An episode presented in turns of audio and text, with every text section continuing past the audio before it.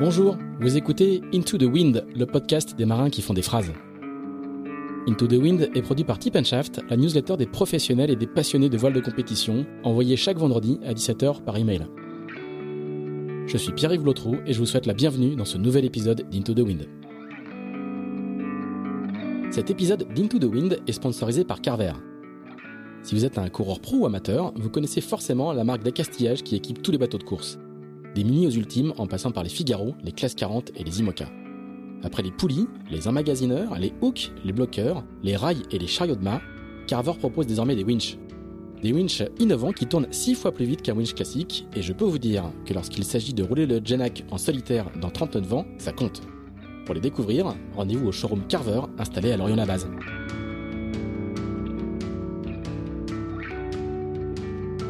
Bonjour Morgana Gravière. Salut Pierre-Yves. Eh bien, merci de nous recevoir dans cette, euh, dans cette belle maison perdue au milieu de la nature. Euh, on est à Guidel, pour les gens euh, qui connaissent un petit peu le, ce coin du Morbihan. Il y a la Laïta qui, qui coule en bas avec une, petite vue de, depuis ta maison. Donc la Laïta, c'est la rivière qui fait la frontière entre le Morbihan et le Finistère, pour, pour ceux qui connaissent.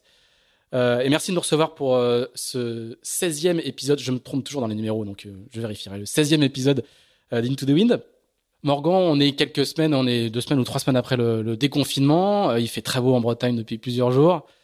Qu'est-ce qu'un coureur comme toi qui n'a pas de projet avec un sponsor euh, à une échéance très très courte Qu'est-ce qu'un coureur comme toi fait en ce moment, quelques, semaines après le déconfinement? Je suis sûr que tu allais faire du sup il n'y a pas très longtemps, à mon avis, parce que tu es un spécialiste euh, de ça. Qu'est-ce que, à, quoi, tu passes ton temps dans cette phase un petit peu, étrange de reprise de l'activité maritime?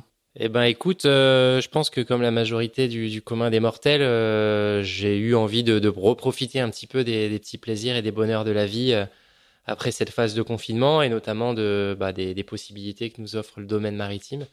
Donc effectivement, depuis, depuis, je me rappelle même plus de la date, mais depuis la fin de la fin du confinement, j'ai passé pas mal. mai. Le 11 mai, ouais. On est début juin pour ceux qui écoutent. C'est ça. Bah, depuis ouais une vingtaine de jours, du coup, j'ai passé pas mal de temps sur l'eau, beaucoup en kiteafoil. En fait, je pense que j'ai transité du, du stand-up au kiteafoil, en, en, tout cas en temps passé sur l'eau. Donc euh, voilà, on a eu des très belles conditions euh, et ensoleillées et devant euh, d'est hyper chaud, très agréable à la navigation. Donc pas mal de temps en kiteafoil. J'ai aussi la possibilité d'avoir un petit bateau sur lequel, un petit catamaran sur lequel je passe du temps aussi à, à naviguer, à m'entraîner aussi en parallèle, de manière un petit peu informelle, mais avec beaucoup de plaisir aussi. Et puis, bah voilà, réorganiser aussi un petit peu la, la, vie de tous les jours, commencer à structurer les petits projets professionnel pour la suite, euh, en essayant d'intégrer au mieux les nouvelles règles du jeu. Donc, euh, donc voilà, de, manière assez simple, euh, puis en passant aussi du temps avec, avec mes jeunes enfants que tu as pu voir tout à l'heure. Donc voilà, essayer de savourer les, petites, les petits plaisirs et les petites opportunités de la vie au quotidien, encore plus que, que les quelques semaines qu'on a vécues enfermées. Alors c'est quoi tes, tes, projets sportifs dans l'immédiat? On sait, on a lu dans Tip que tu tu souhaitais essayer de faire le, le, Figaro, que ça dépendait de projets avec un grand trimaran euh, bleu marine. Euh. Ouais, exactement. Alors du coup, euh, c'est vrai que bah, pendant le confinement, je me suis posé beaucoup de questions pour savoir comment organiser un petit peu la suite des, projets en partant du principe qu'effectivement, à partir du 11 mai, 11 mai, les choses allaient recommencer comme à la normale. Et j'avais ce dilemme de pouvoir cumuler deux projets parallèles, à savoir le projet qui concerne la solitaire du Figaro et le projet avec l'équipage de Gitana que j'ai intégré déjà l'année dernière, avec qui ça s'est bien passé. Et avec qui euh, bah, je vais être en mesure de repartir cette année pour le, Jules Verne si les frontières sont amenées à être ouvertes, effectivement. Et dans ce cadre-là, euh, bah voilà, j'ai retourné les choses un petit peu dans tous les sens pour voir s'il n'y avait pas euh, trop trop de conflits de calendrier notamment, parce que c'est vrai que moi j'ai toujours été dans l'état d'esprit de faire plutôt un projet bien que deux à moitié. Et j'en suis venu à la conclusion il y a une petite dizaine de jours, même pas, que que j'allais vraiment mettre la priorité sur le projet Gitana et du coup pas participer à la solitaire du Figaro pour essayer de vraiment être 100% euh, disponible pour ce projet avec euh, vraiment toute l'envie, l'énergie et la motivation nécessaires pour, euh, bah, pour pouvoir être vraiment à 100% et, honorer un petit peu mon engagement par rapport à Gitana. Donc du coup, les chances, c'est le trophée Jules Verne cet hiver. Je crois qu'il va y avoir pas mal de gens à tourner autour de, la planète. Comment ça se prépare un Jules Verne dans une équipe, dans une équipe comme celle-là?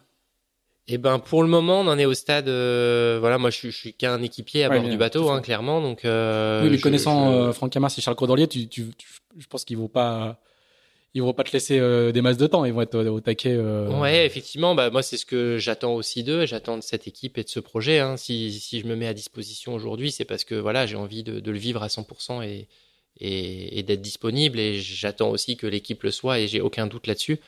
Donc, euh, donc voilà, après, euh, forcément, sur ces projets, ces bateaux, et encore plus liés au contexte, il semblerait qu'il y, ait des problèmes d'organisation aussi, dans la, dans la mesure où euh, Gitana et les autres étaient partis sur un programme solitaire. Donc il y a des réorganisations, notamment des configurations de bateaux qui prennent un petit peu de temps. Voilà, il y a probablement aussi des, des réorganisations en interne, peut-être aussi sur des aspects peut-être financiers, budgétaires, qui nécessitent voilà, de planifier les choses peut-être différemment. Donc dans ce cadre-là, euh, nous, on a un planning aujourd'hui avec des entraînements qui vont démarrer, euh, il me semble, début juillet. Et voilà, euh, toute une organisation qui devrait permettre de se préparer au mieux avec cet ensemble de, de contraintes, ou en tout cas de règles du jeu, pour pouvoir bah, prêt au mieux possible euh, sur le début du stand-by qui me semble partira début novembre. Voilà. D'accord. Tu, tu, seras chargé de quelque chose en particulier sur le, sur le bateau? Alors dans les détails, euh, j'ai pas encore euh, mes actions, mais c'est vrai que comme on part sur une configuration avec un équipage assez réduit, euh, forcément bah, chacun a des responsabilités. Donc ça, ça sera un petit peu à Charles et à Franck de, de donner un petit peu ces, ces organisations, ces règles-là. Mais voilà, moi je me considère vraiment comme entre guillemets chanceux d'être à bord et, et je suis le plus jeune de l'équipe, je suis probablement celui qui a le moins d'expérience, donc euh, voilà, je ferai ce qu'on dit, ça c'est clair.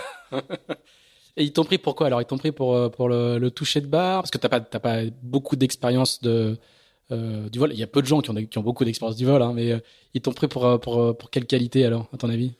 Écoute, euh, je sais pas. Je pense que c'est difficile. Je pense que c'est une globalité. Hein. C'est sûr que l'expérience qu'on a vécue avec eux euh, sur les, les, entraînements et puis sur la course, euh, notamment sur le Fastnet en battant le record, mm. ça a été une expérience et humainement et puis sportivement et techniquement positive.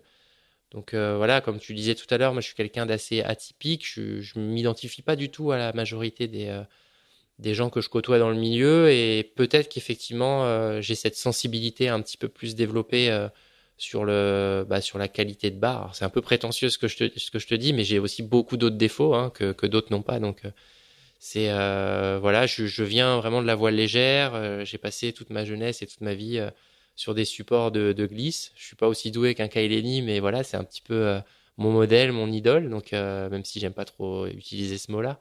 Mais voilà, c'est un petit peu comme ça que je m'identifie et, et c'est comme ça que je prends du plaisir surtout. Et je pense que j'arrive à le convertir effectivement sur des bateaux un peu et, plus Et paradoxalement, ces bateaux qui sont des monstres de technologie, qui sont beaucoup assistés euh, euh technologiquement, euh, réclament aussi ce type de profil. C'est ça qui est, et eh ben, qui est intéressant. J'ai le sentiment que c'est encore plus vrai étonnamment sur mmh. ces bateaux-là parce que euh, quelque part, en fait, les différences que tu peux faire à la barre quand tu vas à à 6 nœuds, ben, elles, sont, elles sont faiblement perceptibles. Mmh. quand tu Alors que quand tu vas à 40, bah, du coup, euh, la proportion reste potentiellement la même. Mais par contre, euh, bah, voilà, ça fait vite des écarts de plusieurs nœuds. Et puis, c'est aussi des bateaux dans des modes, des fois, euh, euh, volant, non volant, où tu peux très rapidement, en sentant les choses, être Faire capable mmh. d'accéder au mode volant. Et du coup, euh, ben là, voilà, on, on, on, on s'abstient des, des contraintes de traînée archimédienne. Et donc, les différences, elles se quantifient tout de suite, presque en, pas en dizaines de nœuds, mais pas loin, quoi. Donc euh, c'était un petit peu la configuration qu'on avait eue en fin de, de Fastnet, justement, ce qui nous avait permis de revenir sur Massif à ce moment-là, où on a réussi à trouver un mode de vol euh, qui nous permettait de vraiment de tenir tout le temps le, le, le vol sans retoucher l'eau, alors que Massif avait beaucoup plus de mal à entretenir ce mode. Et donc on avait un différentiel quasiment de 7 nœuds sur lui, ce qui nous a permis de, ah oui. de pallier aux 2000 et demi de retard qu'on avait en, en 60 000 de course. Donc, euh, et effectivement, là, je pense que bah voilà, notre organisation en interne, le fait qu'on ait bien géré aussi cette course-là nous avait permis de bah, peut-être faire la différence avec probablement aussi un peu de chance. Hein, il en faut, on le sait bien dans ce milieu-là. Donc, euh, donc voilà, donc tout ça pour dire que c'est un petit peu l'accumulation de ces expériences, de ces moments vécus euh, avec Charles, avec Franck, avec Erwan, avec euh, David de l'équipe, avec Yann Rioux aussi à bord, qui ont permis à Charles et Franck et puis à Cyril, le manager, de, bah, de prendre cette décision de repartir sur la même configuration. Bon, eh ben parfait. Au, au, moins, tu as une partie de ton planning de l'année. Ouais, qui, effectivement, qui effectivement. Mais c'est vrai que c'est pour pour revenir là-dessus, c'est je, je, suis conscient que que probablement qu'il y a des gens qui sur le papier euh, sont meilleurs que moi ou en tout cas sont peut-être plus expérimentés. Et du coup, j'ai vraiment envie de renvoyer la balle en, en, en me rendant disponible, frais et, et, motivé à 100% pour vraiment capitaliser finalement sur euh, ce que je suis au maximum pour voilà leur dire merci quoi. Alors on dit ça, et puis Franck Camas lui-même a fait la première session d'entraînement au Figaro euh, à part la forêt. ouais, mais Franck, c'est sûr. Mais Franck, ça fait partie aussi des gens qui ont du mal à s'arrêter de naviguer, peut-être un peu différemment de ce que moi je suis capable de faire avec avec bah, toutes les passions que je peux avoir autour et l'environnement que que je me suis créé. Et du coup, voilà, chacun son profil, chacun ses besoins, et puis, et puis c'est génial. Alors, tu connais le principe de ce podcast, on va, on va repartir en arrière. Tu disais que tu étais atypique, effectivement, tu n'es pas breton, et, euh, et, et c'est très bien. euh, et donc l'histoire commence euh, très très loin de la Bretagne, parce que l'histoire commence à La Réunion. Eh ben, raconte-nous un petit peu euh, comment comment elle, commence. en, en, préparant cette émission, j'ai vu que tu étais membre, toujours membre du BN Mascareigne, qui est le club de, base, de, nautique la, base nautique des Mascareignes, qui est au port à La Réunion. Le port, c'est le nom d'une grande commune de, La Réunion. Raconte-nous un petit peu bah, comment comment commence tout ça, comment le petit Lagravière se met à faire du bateau bah, euh, écoute, dans cette type de l'océan Indien euh, Ouais, donc mes parents en fait sont, sont venus vivre à la Réunion euh, quasiment une trentaine d'années avant que moi et mes deux frères on soient nés là-bas. Mon père était dentiste sur place. Et du coup, ils sont arrivés à une période où la Réunion, c'était pas du tout ce que c'est devenu aujourd'hui. Hein. C'était vraiment une île presque sauvage. Donc voilà, nous, on a eu la chance de, naître dans cet environnement-là. Et puis forcément, quand tu nais sur une île, assez rapidement, surtout qu'on avait une maison au bord de l'eau, attiré par cet environnement. Donc on était vraiment euh, à côté d'un lagon, passer toutes nos toutes nos vacances et tous nos temps libres euh, sur des planches à voile ou aller faire de la pêche. on a vraiment été baigné dans ce milieu. Entre ça, le surf, euh, voilà, le, puis assez rapidement le bateau. Donc mon père avait un bateau familial qui nous permettait aussi pendant les vacances d'aller à l'île Maurice à côté. Donc euh, voilà, on le, la traversée. Alors c'est une traversée qui est pas simple. C'est 200 000, non 250 000 C'est 135 000 en ligne droite. Alors c'est vraiment dans l'axe des Alizés. Puis les Alizés, c'est vraiment l'océan Indien. C'est quasiment les mers du Sud, hein, pas loin. Donc euh, c'est souvent des conditions un petit peu violentes. Donc face au vent et des bateaux de croisière à 4 nœuds 5 euh, sur la route, c'est ça peut être long, ça peut être dur et presque écœurant euh, quand voilà t'es es jeune et, et t'es pas forcément au début ton milieu de prédilection. Donc donc euh, voilà, ça a été des expériences euh, à la fois passionnantes, à la fois exceptionnelles et aussi des fois un petit peu douloureuses. Mais bon, c'est aussi comme ça que on voit un petit peu la globalité du milieu. Donc voilà, toujours est-il que moi, ça m'a permis d'accrocher un petit peu, de mordre à l'hameçon et puis de, me rapprocher euh, à l'âge de, 7 ou 8 ans, je crois, des, clubs de voile de Lille, qui étaient quand même déjà à l'époque très actifs, très dynamiques et surtout avec des personnes. moi, c'est ce que je retiens vraiment de, de cette expérience, avec des personnes qui nous ont transmis euh, cette passion et puis et puis voilà cette euh, cette pas cette adrénaline mais euh, cette accroche à la voile qui, finalement est capable de faire face à, à, toutes les épreuves. Et c'est assez intéressant parce qu'on était, on était un petit groupe à ce moment-là sur l'île. Et dans ce petit groupe, tous les gens qui, bah, qui constituaient ce groupe ont encore un pied dans le milieu. Il y en a, il y en a qui sont à la tête des bureaux d'études de, de, certaines équipes de la Coupe de l'Amérique. Il y en a qui, qui sont ingénieurs dans d'autres domaines, mais dans du domaine maritime. Il y en a qui sont navigants, il y en a qui font de la voile olympique, il y en a qui font de la course au large.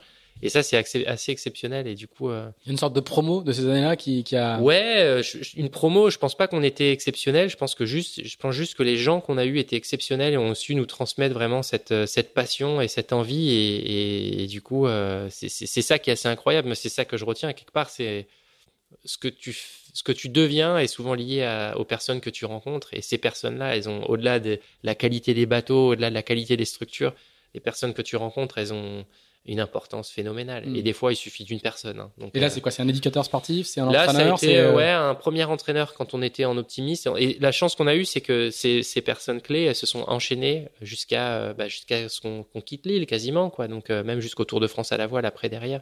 Donc on a vraiment eu la chance de, de bénéficier de, de, cet accompagnement sur des, des, périodes importantes, parce que c'est là aussi que tu te structures. Quoi.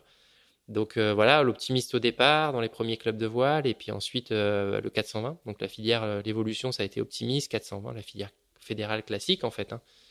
Et ensuite, après le 420, du coup, c'était les années où la Réunion avait un projet Tour de France à la voile en Moom 30 à l'époque sur, sur plusieurs années. Pendant de, longues années, non pendant ouais exactement avec la Bred exactement donc il y avait la, la, région Réunion qui accompagnait le projet la Bred aussi euh, je pense qu'il y a eu quelques partenaires à tourner quand même sur le projet. Ah, mais juste avant, quand même, qu'on parle de ça, tu parles du 420 très rapidement, mais ça a bien marché en 420. Ouais. sur ma petite fiche, il y a, y a un titre de champion du monde, non? Ouais, ouais, effectivement. Euh, ouais, champion du monde jeune. Du coup, c'était, on allait sur les mondiaux. Euh, bon, déjà, il fallait se qualifier, donc on mhm. venait deux fois par an en métropole pour pouvoir participer aux épreuves qualification.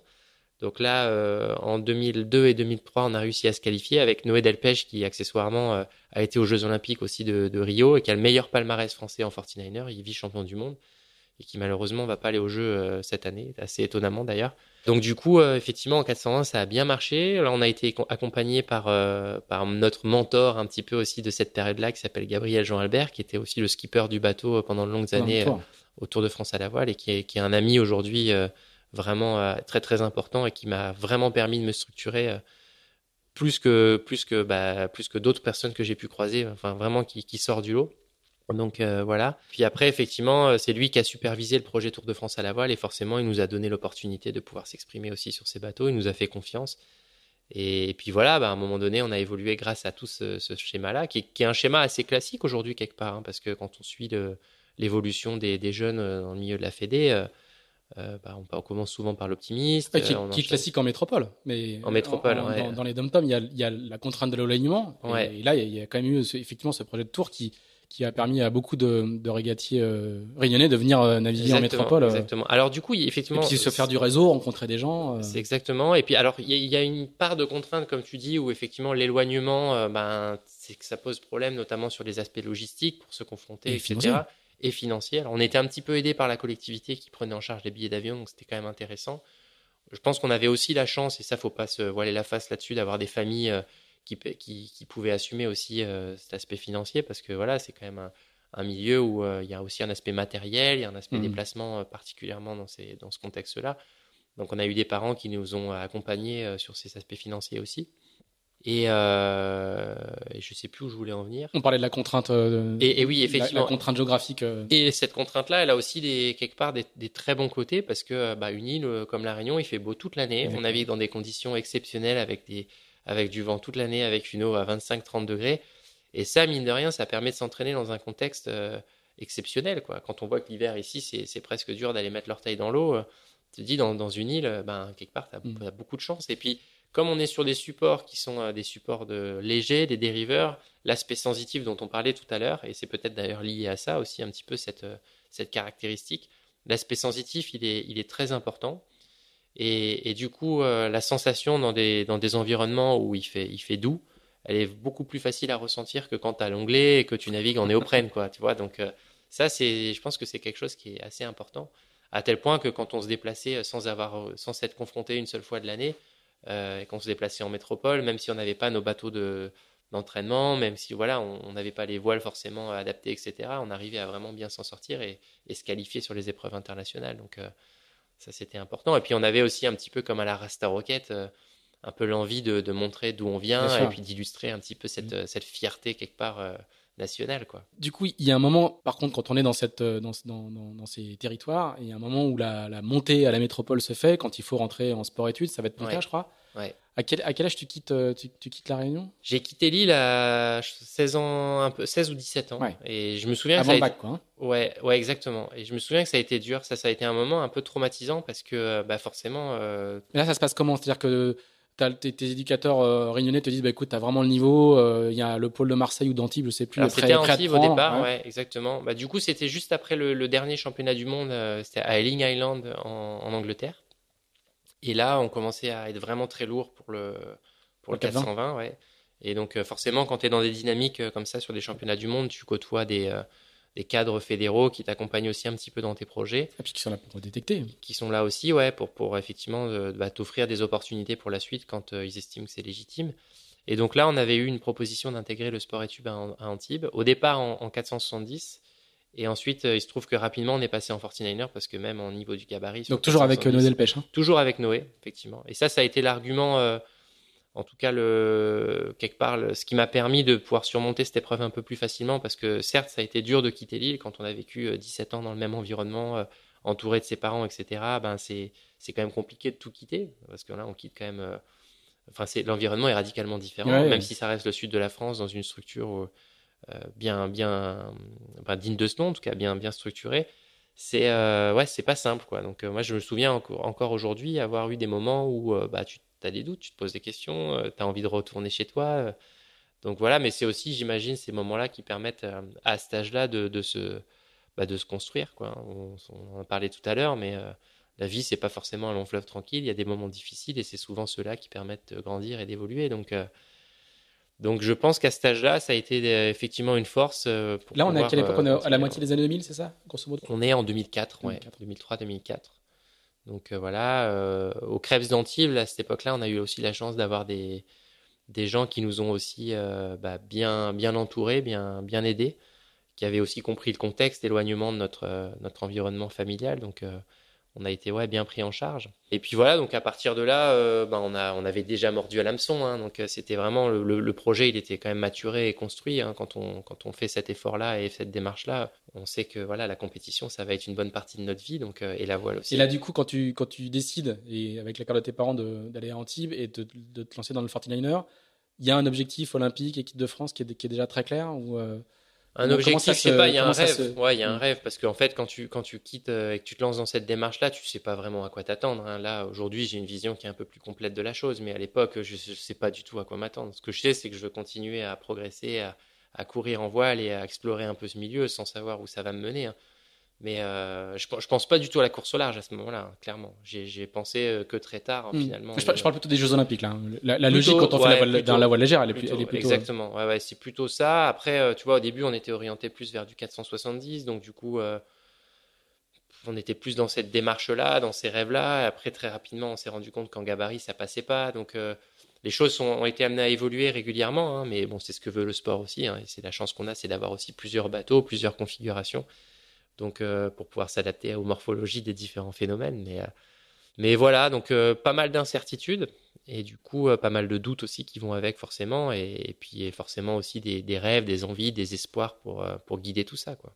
Comment ça se passe les années 49ers là? Parce que c'est un, à l'époque, c'est un nouveau bateau, c'est un nouveau support olympique. Hein, c'est les, les, les, les, premières années. C'est très spectaculaire. Tout le monde a en tête les, les descentes euh, sous, sous ce spi gigantesque euh, et, et, les équipiers euh, suspendus sur les, au trapèze sur les, sur les trampolines. Comment, comment se passent ces, ces années-là? Il y a, les résultats sont là? Comment ça se comment ça, Alors écoute, au début, donc quand on a, on était toujours au Crèves d'Antibes. Donc d'ailleurs, c'était une structure qui était hébergée pour ceux qui connaissent dans le dans le Fort Carré à Antibes, un endroit assez exceptionnel, historique.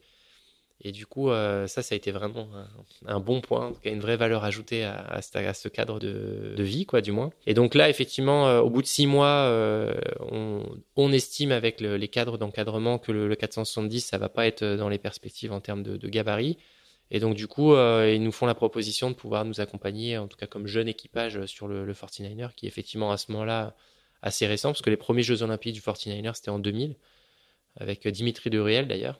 Et ensuite, euh, ben, pendant un an et demi, on Quand je dis récent, c'est qu'il n'y a pas, pas d'école française comme il y a en 4-7, quoi. C'est pas, mm, ouais, exactement. Il n'y a pas cette culture-là. française du 4-7 avec beaucoup de résultats. la, culture, en fait, à ce moment-là, elle est, euh, elle est très anglo-saxonne et elle est australienne, elle est néo-zélandaise, quoi, clairement, au travers du 18 pieds australien. Donc voilà, donc c'est un petit peu nouveau, encore que, en plus du fait que nous, on n'est euh, pas du tout dans la, dans le cadre équipe de France à ce moment-là, donc on est vraiment un équipage en construction on s'entraîne tout seul pendant quasiment un an et demi, donc euh, entre Cannes et Antibes, parce que le bateau était basé à Cannes, c'était plus facile pour la mise à l'eau. Et puis on avait effectivement euh, euh, Bruno Faureau, que tu connais probablement, qui nous accompagnait un petit peu dans cette, dans cette dynamique-là. Donc voilà, quelques petites régates un peu nationales, un petit peu régionales sur le support pour se former pendant quasiment un an et demi. Mais ça paraît long et en même temps le support étant tellement technique que bah, un an et demi c'est le temps qu'il faut pour apprendre à servir du bateau, ouais, carrément maîtriser parfaitement, c'est un bien grand mot, mais pour maîtriser un petit peu la bête, quoi. Et puis au bout d'un an et demi, euh, toujours dans le schéma et dans l'accompagnement euh, de la Fédération française de voile, du coup, on a la possibilité de transiter euh, au pôle de Marseille, où là, effectivement, on est déjà sur une structure plus conséquente et surtout plus adaptée au support. Et donc voilà, là, on commence à mettre un peu le pied dans, la cour des grands et très rapidement, ça correspond quasiment à l'époque de mon bac à moi très rapidement, euh, moi j'ai l'opportunité de, naviguer avec euh, Stéphane Christidis, qui naviguait à cette époque avec Pierre Pennec. Et je me souviens, c'était quelques semaines après avoir euh, obtenu les résultats de mon bac, qui étaient d'ailleurs plutôt au-dessus de mes espérances. Et, du coup, c'était une période assez, exceptionnelle, assez positive pour moi, où un jour j'ai le téléphone qui sonne, et puis message de, Guillaume Kellino, qui était déjà l'entraîneur de l'équipe de France à ce moment-là. Et, et, étonnamment, je me souviens encore, hein, c'est quand, quand je, je, je vois l'appel en absence et puis le, message vocal, je, je, sais presque ce qu'il va me proposer. Et c'est impressionnant parce que le schéma pouvait être difficilement imaginable, mais en gros, il me propose un poste vacant avec le meilleur équipier euh, français à ce moment-là, pour pouvoir préparer la dernière, les deux dernières années de l'Olympiade de 2008 pour Pékin. Quoi. Et donc là, incroyable, opportunité incroyable.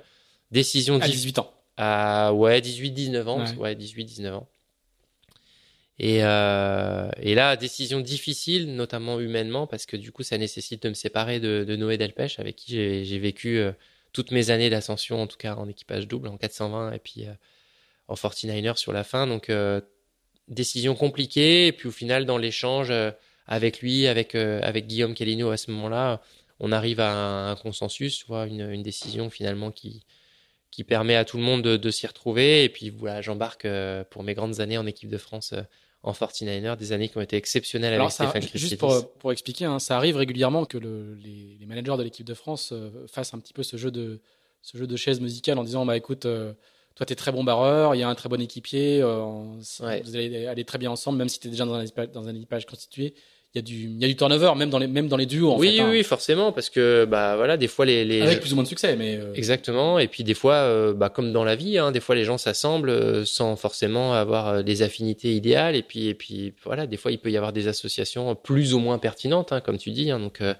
ça nécessite des fois de faire des essais erreurs et puis et puis voilà donc Là, en l'occurrence, euh, moi, je me posais toujours pas plus de questions que, que quand j'étais plus jeune. Donc, euh, j'ai eu cette opportunité euh, à, deux ans de, de l'Olympiade de, de, Pékin avec quelqu'un avec qui je m'entendais déjà très bien, facile à vivre, enfin très très très très doué sur l'eau. Voilà, même si à terme, dans les perspectives au départ, l'idée c'était pouvoir reconstituer l'équipage avec Noé, parce que ça, ça me déchirait quand même un peu. Je me voyais mal comment ne pas regretter cette décision, en tout cas de ne pas faire ce choix, quoi. Donc euh, effectivement, euh, voilà, là on, a embarqué pendant deux ans. Euh, ça a été deux années exceptionnelles. Une grosse frustration de ne pas avoir été sélectionné au jeu parce que le sentiment d'avoir vécu quand même un peu pas de l'injustice. C'est toujours compliqué de juger après coup, mais il y avait un schéma qui était assez clair, qui était une sélection sur cinq épreuves. Et j'ai l'impression que Noé d'ailleurs, qui qui va débarquer dans quelques heures chez moi, mais a vécu la même chose sur la sélection cette année. Sélection sur cinq épreuves une majorité d'épreuves en, en, bah, remportées du moins à échelle nationale et puis au final une annonce qui est qui est différente des, des espérances quoi. Donc euh, je je juge pas et je pense que les équipages l'équipage sélectionné à ce moment-là et les gens qui ont pris la décision ont pris de la, meilleure manière possible mais il y a toujours des déçus et des fois les explications sont pas si simples que ça quoi. Donc ça c'est ça ça qui, était, qui était notre équipage? Rappelle-moi j'ai pas c'était euh, Manudien et Yann oui. Rocherieux qui était un très bon équipage. Hein. Je, je dénigre pas du tout leurs compétences mais, et, leurs performances, mais euh, ces schémas de sélection olympique, j'ai l'impression qu'il y a toujours des, déçus et, que les règles sont pas forcément claires. Quoi. Et ça, c'est quand je vois aujourd'hui euh, chez les 49ers encore, j'hallucine que et c'est très bien pour l'opportunité des jeunes qui ont été sélectionnés, hein, qui sont qui sont sûrement des jeunes de en devenir, etc. Mais voilà, je trouve qu'il y a des choses qui sont quand même euh, je, je, parle parce que je suis plus dans le schéma et je parle ouvertement, mais je trouve qu'il y a des choses qui sont quand même pas forcément bien, bien gérées. Voilà, c'est mon avis. Bon. euh, tu vas continuer encore un petit peu après le après l'échéance de Pékin? Donc vous allez vous êtes les sparring partners de, de exactement. De, ouais. Dien Rocherieux? Ouais. Et tu vas, du coup, tu vas, vous tu vas reswitcher l'équipage euh, après, après Pékin? Exactement. Alors du coup, euh, on va jusqu'au bout. On joue le jeu effectivement, parce que moi, je suis toujours dans un schéma où voilà, je veux continuer à vivre euh, de la voile olympique. Je, je, veux faire du 49er. Je veux essayer d'aller au jeu au moins une fois dans ma vie. Et puis donc, Stéphane à ce moment-là souhaite arrêter la voile olympique. Il, je sais plus quel âge il a, mais en tout cas, il a il a pris la décision de passer un petit peu à autre chose. Et donc, du coup, toujours en discussion avec la, la Fédération française de voile, euh, je refais des essais d'équipiers et là, je, je, me retrouve à naviguer avec Yann Rocherieux. Donc ça, c'est 2009 et 2010. Et en 2010, fin 2010, Stéphane Christinix réattaque avec euh, Manudien. Donc là, il y a en fait les deux équipages euh, switch complètement. Et là, il se trouve qu'il se retrouve à être vraiment au-dessus du, au-dessus de nous, bien meilleur que nous. Moi, je, enfin, je le me... mystère des, des, des, alliages. Euh, incroyable, incroyable. C'est assez incroyable. En fait, ce qui est incroyable surtout, c'est que, euh, d'ailleurs, c'est à se poser des questions, mais c'est que souvent, tu as une espèce d'émulation à, euh, à, la recomposition au oui. départ, la première année, ou tu vois, dans un premier temps, qui fait que, euh, du coup, ça cartonne souvent au début, quoi, sans trop comprendre pourquoi, parce que t'as pas encore le fait d'avoir ton ancien équipier en face, en concurrent, est un. Pas, est, non, c'est pas levier, ça. Non je pense que c'est la nouveauté ouais. qui fait que, comme dans un couple, hein, tu vois, c'est. Non, mais c'est vrai, il y a pas mal d'analogies quelque part. Et tout. mais euh, tu as cette espèce d'effervescence au départ qui fait que euh, souvent, alors que t'as pas les automatismes, t'as pas l'expérience, t'as pas forcément, tu te poses pas de questions, tu vis vraiment dans le positif et souvent les résultats euh, d'un point de vue mathématique, en tout cas les performances sont souvent au rendez-vous dans ces moments-là Et c'est à se questionner, hein, parce que ça veut dire que peut-être dans un monde idéal, il faudrait être capable de, de retrouver le composer des équipages les quelques, ingrédients. quelques mois avant non jeu, pas quoi. forcément mais retrouver quelque part la méthode ou la démarche pour retrouver cet état d'esprit de manière à avoir et l'expérience et l'état d'esprit. Tu vois quelque part tu te dis si tu arrives à, à cette équation là ben c'est pas mal quoi. On en parle assez peu dans, dans- dans la course au large parce que les, les équipages de double euh, bougent beaucoup et, et, et- et puis parce que ce qui structure la course au large, c'est la voile en solitaire. ouais Mais cette alchimie-là et la, la, la, vie de, de couple que, que génère la voile olympique est un truc euh, totalement fascinant. Quoi. C'était, c'est, vous- quand, quand vous vivez, euh, quand vous faites des préparations olympiques, vous passez plus de temps avec vos, enfin vous passiez ah bah oui largement plus de temps avec votre ouais, coéquipier qu'avec, qu'avec votre conjoint, bien souvent. Quoi. Bah, D'ailleurs, la, vie de couple est compliquée. Hein, c'est c'est pas évident. hein. En fait, ça dépend un petit peu des schémas, mais c'est vrai que c'est un petit peu la démarche de, de l'équipe de France de voile et de la Fédération française de voile, c'est de faire beaucoup, beaucoup naviguer les coureurs. Ça correspond très bien à certains profils, beaucoup moins à d'autres. Mais, euh, mais On parle de effectivement, 250 jours par an sur l'eau. je hein. sais plus exactement en, en quantité, mais c'est vrai que c'est énorme, hein, Mm. clairement, c'est énorme. Donc, euh, donc forcément, ça nécessite de faire des compromis derrière et, et sur, euh, sur les vies de couple, sur les vies perso, euh, ce qui peut d'ailleurs, euh, encore une fois aussi pour certains et pas pour d'autres, mais créer des manques derrière, parce que Mm. mine de rien, pour pouvoir être bon euh, dans le sport, il faut quand même un minimum de stabilité à côté, donc stabilité familiale, stabilité émotionnelle, stabilité de couple. Et tout ça, euh, bah voilà, avec ces rythmes-là, c'est des choses que tu as du mal à entretenir ou Mm. tu as à structurer. Donc, euh, Moi, je faisais allusion au fait de, de- de passer aussi 250 jours par an avec la même personne. Donc, du coup, le, oui, la, la composition de l'équipage était effectivement une alchimie euh, Exact. assez, assez incroyable. exact. Et, Ouais, clair. et à cet égard, des parcours euh, comme euh, celui de Camille Lecointre, par exemple, qui, a- qui en est à sa troisième équipière ou sa deuxième équipe, sa troisième équipe, Ouais, probablement, ouais. et qui continue à performer. C'est-à-dire qu'il y, a des- Ouais. il y a des gens, on, on sait qu'ils sont intrinsèquement bons parce que Ouais. tu, tu- tu leur changes leur équipier, ils continuent à, vivre avec eux, ils continuent à être présents aux grandes échéances. Et ça, c'est Ouais. ça- Ouais, reste clair, assez fascinant clair, pour- pour. Mais bon, tout le monde, tout le monde effectivement est différent et c'est vrai que je pense que l'expérience de, de chacun, c'est d'arriver à, à trouver ce qui est bon pour lui ou pour elle et puis ensuite essayer de l'appliquer au maximum pour, euh, bah, pour pouvoir trouver justement l'alchimie euh, parfaite qui est différente euh, d'une personne à l'autre. Sachant que Et moi, quelquefois, il y, a- il y des- il y a des équipages français qui ont performé dans, dans la non-alchimie parfaite. Il y a Exactement. des équipages de exactement, 4-7 qui ont été médaillés d'or au JO, exactement. donc Ouais, qui, étaient réputés ne pas se parler en dehors, en c'est dehors vrai, des, des régates. vrai, c'est vrai. Mais c'est ce qui est beau aussi dans ce sport-là, c'est qu'il n'y a, de- a pas vraiment de règles. Ouais. Quoi. Moi, je pensais à, ça quand on en, on en parlait tout à l'heure, où des fois, tu arrives sur une solitaire du Figaro et euh, au final, euh, tu viens de te blesser ou tu n'as pas eu les moyens de te préparer ou quoi que ce soit. Regarde un Yann Eliès, euh, l'année, la première année où il gagne ou la deuxième année où il gagne. Il débarque quasiment la veille de l'épreuve, euh, il trouve un sponsor une semaine avant, euh, et puis au final, il survole. Euh, Des fois, des fois, voilà, tu penses être dans des schémas qui sont complètement euh, aberrants, en tout cas euh, très tardifs ou pas structurés, et puis ça se passe mieux que ce que tu aurais voulu imaginer que ça puisse se passer euh, dans un monde parfait, quoi. Donc euh, ouais, des fois il y, a des- choses qu'on comprend pas trop et heureusement ou pas, mais euh, mais c'est ça qui est aussi chouette dans le sport, quoi. C'est clair. Alors, cette, cette période olympique va s'arrêter en, en 2010.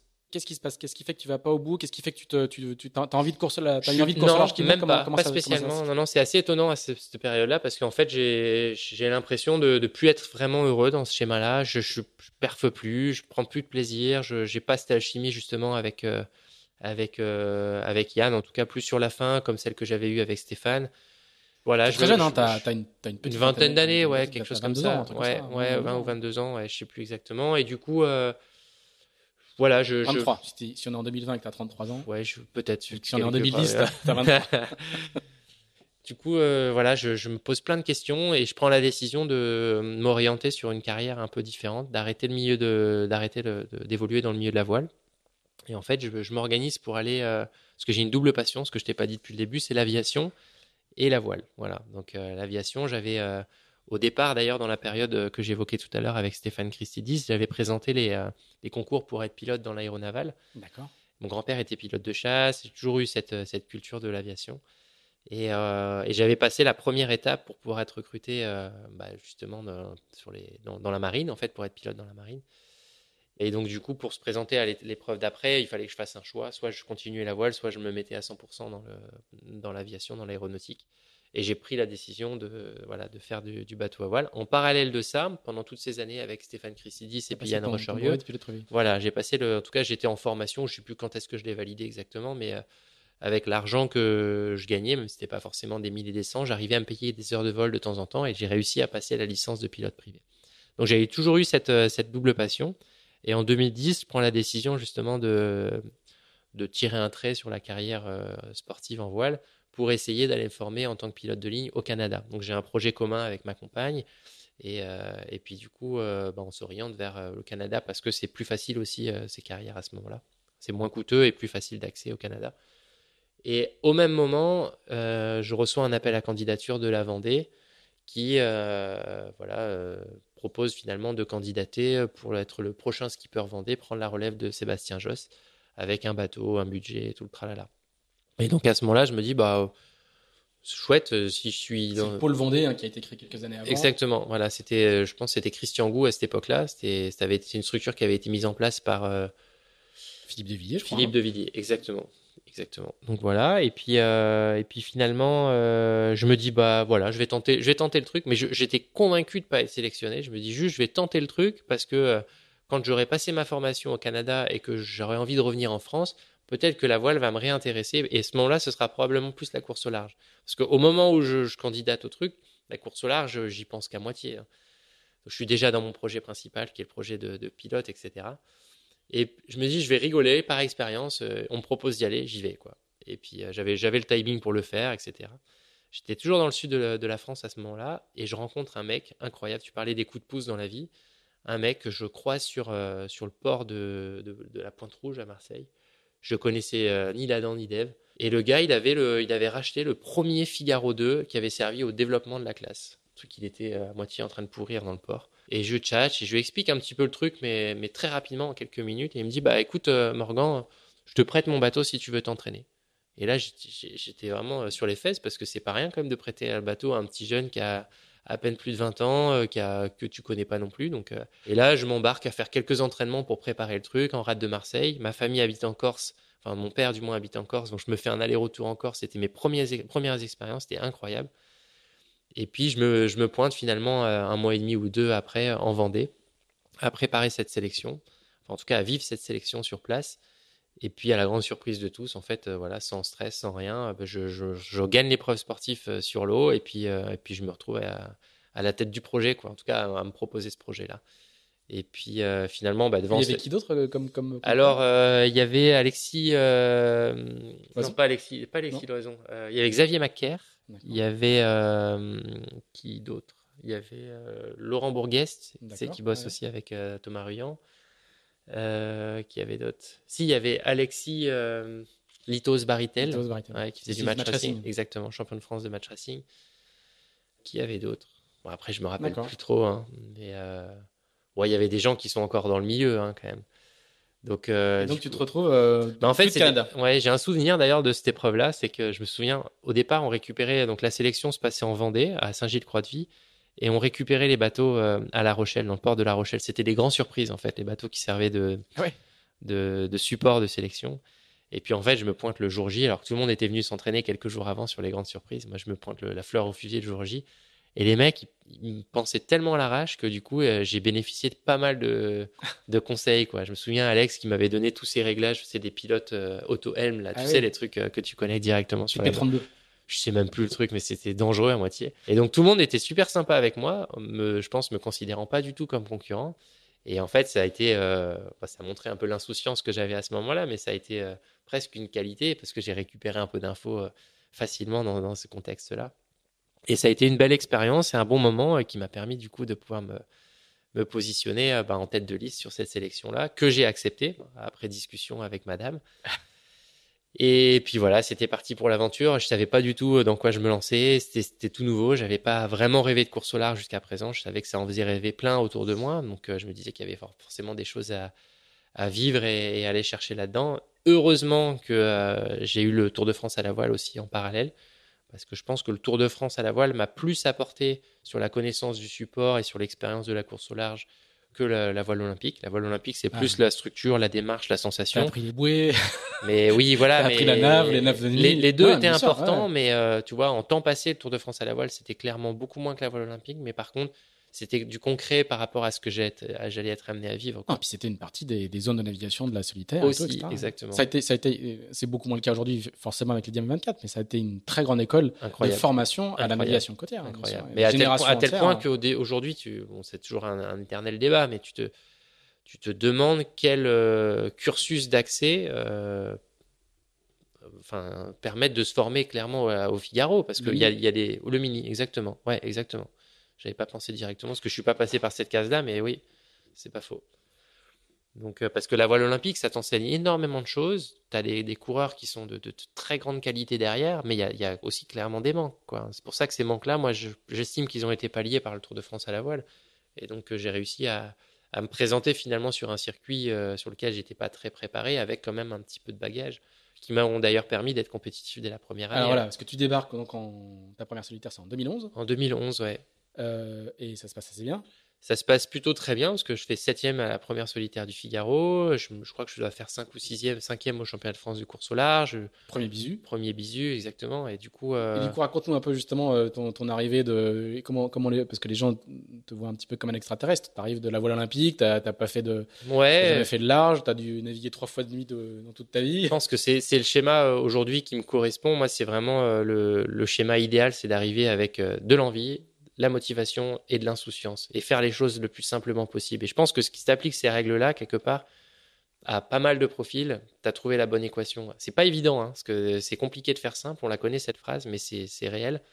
Il y en a qui ont besoin de se rassurer par le travail, il y en a d'autres qu'on peut. Voilà, chacun est différent, mais moi je sais que au travers de mes expériences, c'est souvent les premières années de découverte des choses que je suis presque le plus performant. Et quand je tombe dans une espèce de routine, je perds un peu cette motivation, cette insouciance qui fait que, euh, que je perds en performance et en plaisir. Alors du coup, il y a quand même un énorme paradoxe, c'est que la discipline même où, tu, enfin le Figaro où tu vas arriver, où tu vas faire euh, un peu avec fracas quand même, c'est que les valeurs même de cette discipline, de ce, de ce support-là, c'est l'inverse de ce que tu décris. C'est le travail, c'est les heures et les heures sur l'eau, c'est le gain petit, c'est une, une, discipline d'assaise de, et, de, et, de, et, de, beaucoup d'aridité. Et toi, tu viens en appliquant des recettes qui sont, qui sont totalement euh, à rebours de, la manière dont les gens pratiquent. Oui, en partie. Euh, après, euh, j'ai quand même travaillé toute cette année 2011. J'ai travaillé quand même de manière assidue. Hein. C'est vrai que j'ai peu d'expérience par rapport à la majorité des gens du milieu, mais bon, j'ai travaillé tout l'hiver. Je fais plus allusion au fait qu'un bon figariste commence à faire des résultats à la quatrième, cinquième, sixième, voire ouais, plus loin. Et en même temps, un bon figariste, souvent, il a ses meilleures performances sur la solitaire du Figaro. Pas forcément au début, mais après, Des, après des coupures. Ça, tu regardes aussi, donc c'est pas anodin, je pense. Donc, euh, et encore une fois, euh, là, on généralise, mm. mais comme on est tous différents dans la vie de tous les jours, on sait que ces règles elles sont différentes pour tout le monde. Mais tout ça pour dire que, en gros, euh, ces éléments-là, cette insouciance, cette simplicité, cette fraîcheur, cumulés finalement à, au travail, qui était beaucoup moins important quelque part que la majorité des gens avec leur expérience, ont fait que moi ça m'a permis d'être ça m'a ouais ça m'a permis d'être dans un dans un cadre et dans un un état émotionnel et de confiance suffisant pour pouvoir euh, avec de la chance encore une fois la chance du débutant c'est peut-être pas anodin non plus. Bah, il n'y a pas de grand champion malchanceux. Voilà. Et du coup euh, bah voilà d'être dans un dans un schéma euh, de performance quoi. Donc j'ai eu Gilles Damaé qui m'a aussi accompagné qui accessoirement est aussi passé par la case réunion donc on avait au départ, on se connaissait pas du tout, on avait cette, ce passé commun, cette affinité commune. Et du coup, Parce lui... que tu fais le Tour de Bretagne, c'est ça avec lui, et que tu gagnes, tu gagnes, le Tour de Bretagne. Exactement, voilà, c'est ça. Et avant ça, euh, du coup, Gilda était venu en Vendée, donc euh, lui, c'était une période un petit peu creuse pour lui, donc euh, il était venu faire du coaching avec moi, donc tout de suite, ça, ça, a bien matché. Et puis on a, on a participé ensemble en fin 2011 au Tour de Bretagne, expérience incroyable, et humainement et sportivement qu'on a d'ailleurs fait Tu fais une première année, donc tu fais tu, alors, 7e ou 8e. Moi, j'ai 8e de la solitaire des Figaro. Ouais, en fait, j'étais 7e. Ouais. il y a eu, euh, c'est Thierry Chabani où il y en a un qui avait, qui avait été disqualifié. D'accord. Premier bisu. 6e de la Generali Solo. Ouais. Avec 3 manches remportées sur 12. Pas mal. Ouais, les parcours bananes à Marseille. ça. Euh, et puis vainqueur du Tour de Bretagne avec Gilles Lamaille. Comment, comment euh, les figaristes bretonneaux, bretonnantes te, te, perçoivent? Et toi, comment tu les perçois quand tu arrives dans, dans ce, dans ce monde-là? Moi, je me pose pas de questions. Mmh. Je j'essaye d'être, euh, enfin, j'essaye, j'essaye d'être juste comme je suis. Et en fait, je connais quand même un petit peu de monde parce que euh, regarde, il y avait Paul Meillat à cette époque qui était quand même un ami de la voile olympique. Et puis, bon, c'est un milieu où quand même euh, humainement, c'est assez facile de, de s'ouvrir des portes. Oui. C'est les... je, caricature un peu à dessin pour. ouais, non, non, non. Après, les, les, là où les relations sont pas tendues, pas du tout tendues, mais plus fermées, c'est peut-être avec les gens plus d'expérience. Mais c'est pas vers eux que je vais naturellement. Donc, c'est plus vers les gens de ma génération. Donc euh, non, non, le relationnel avec les coureurs est, plutôt très très bon. Je sens un peu de... pas, d'agacement, mais un regard, on va dire, un petit peu étonné, ouais, pas forcément bienveillant, on va dire, de, des autres centres d'entraînement, notamment pour la forêt à ce moment-là. Faut dire ce qui est, hein, même si aujourd'hui les relations sont clairement différentes, mais au début, je voilà, je sens que faut pas que je leur demande de l'aide, quoi. Hein, c'est un, un, petit peu ça. Donc, ce qui est, ce qui est légitime, on est dans de la mmh. concurrence et, et c'est absolument pas un reproche, mais euh, c'est un constat. Et quelque part, ça devient une force parce que j'ai aussi envie de faire mes preuves et de, de m'illustrer euh, au travers cette énergie-là et de montrer que bah on a le droit de venir de n'importe où et d'arriver aussi, quoi. Moi, je viens de la Réunion à la base, hein, donc euh, donc voilà, donc c'était une énergie qui m'a aussi permis, au-delà du reste, hein, de, pense de, de, de, m'illustrer dans ce cadre-là. Et puis, euh, et puis voilà, après ça suit son cours. 2012, euh, bah, ça a été ma grande année 2012. c'est l'année qui montre que c'est pas, c'est pas juste de la chance. Exactement. et, c'est marrant parce qu'à ce moment-là, j'entendais, j'entendais déjà les coureurs dire. Je me rappelle, c'était Anthony Marchand qui disait à cette époque, ouais, la première année, de toute façon, tu vas voir, c'est là que tu vas faire ta meilleure solitaire. Et puis après, l'année d'après, tu vois, c'est beaucoup plus dur. Et moi, je, je, savais, je, savais que j'étais, hein. je savais que j'étais typiquement dans ce schéma-là à être potentiellement meilleur la première année. Et je me suis dit, bon, je vais essayer de conjurer le sort et puis de me, bah, voilà, de trouver les, éléments pour. Euh, et puis ça a marché. J'ai trouvé la bonne équation qui fait que je suis, j'ai peut-être moins navigué.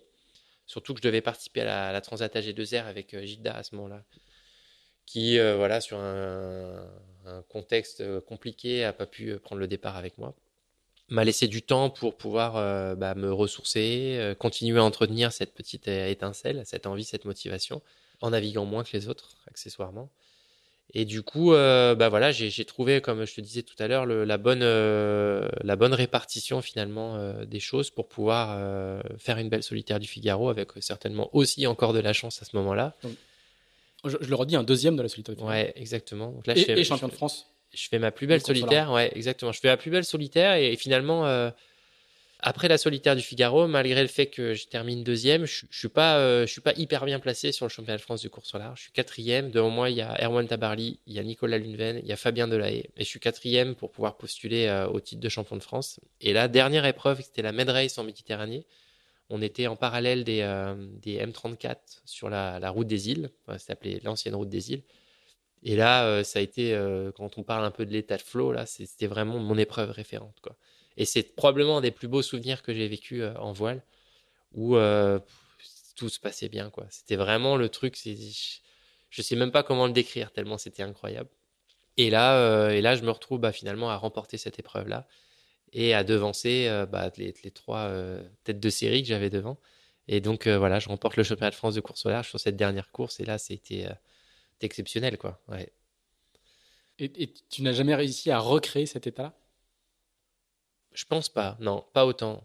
Non, non, pas autant parce que parce que après j'ai continué euh, dans ce milieu-là. Peut-être quand j'ai réussi à le à le revivre d'un point de vue émotionnel, euh, j'ai pas eu forcément le, les moyens de le vivre euh, techniquement parce qu'après ça a été le même contexte émotionnel. J'ai pu le ressentir en IMOCA mais par contre, euh, comme on le sait très bien, l'IMOCA, c'est quand même un support qui, avant d'être euh, purement sportif, est aussi technique. Donc euh, voilà, quand les, deux vont de pair et quand techniquement, soit tu as des problèmes, soit tu n'as pas eu le temps d'utiliser suffisamment bien ton bateau ou de le connaître, etc., bon, ça peut être un vrai frein.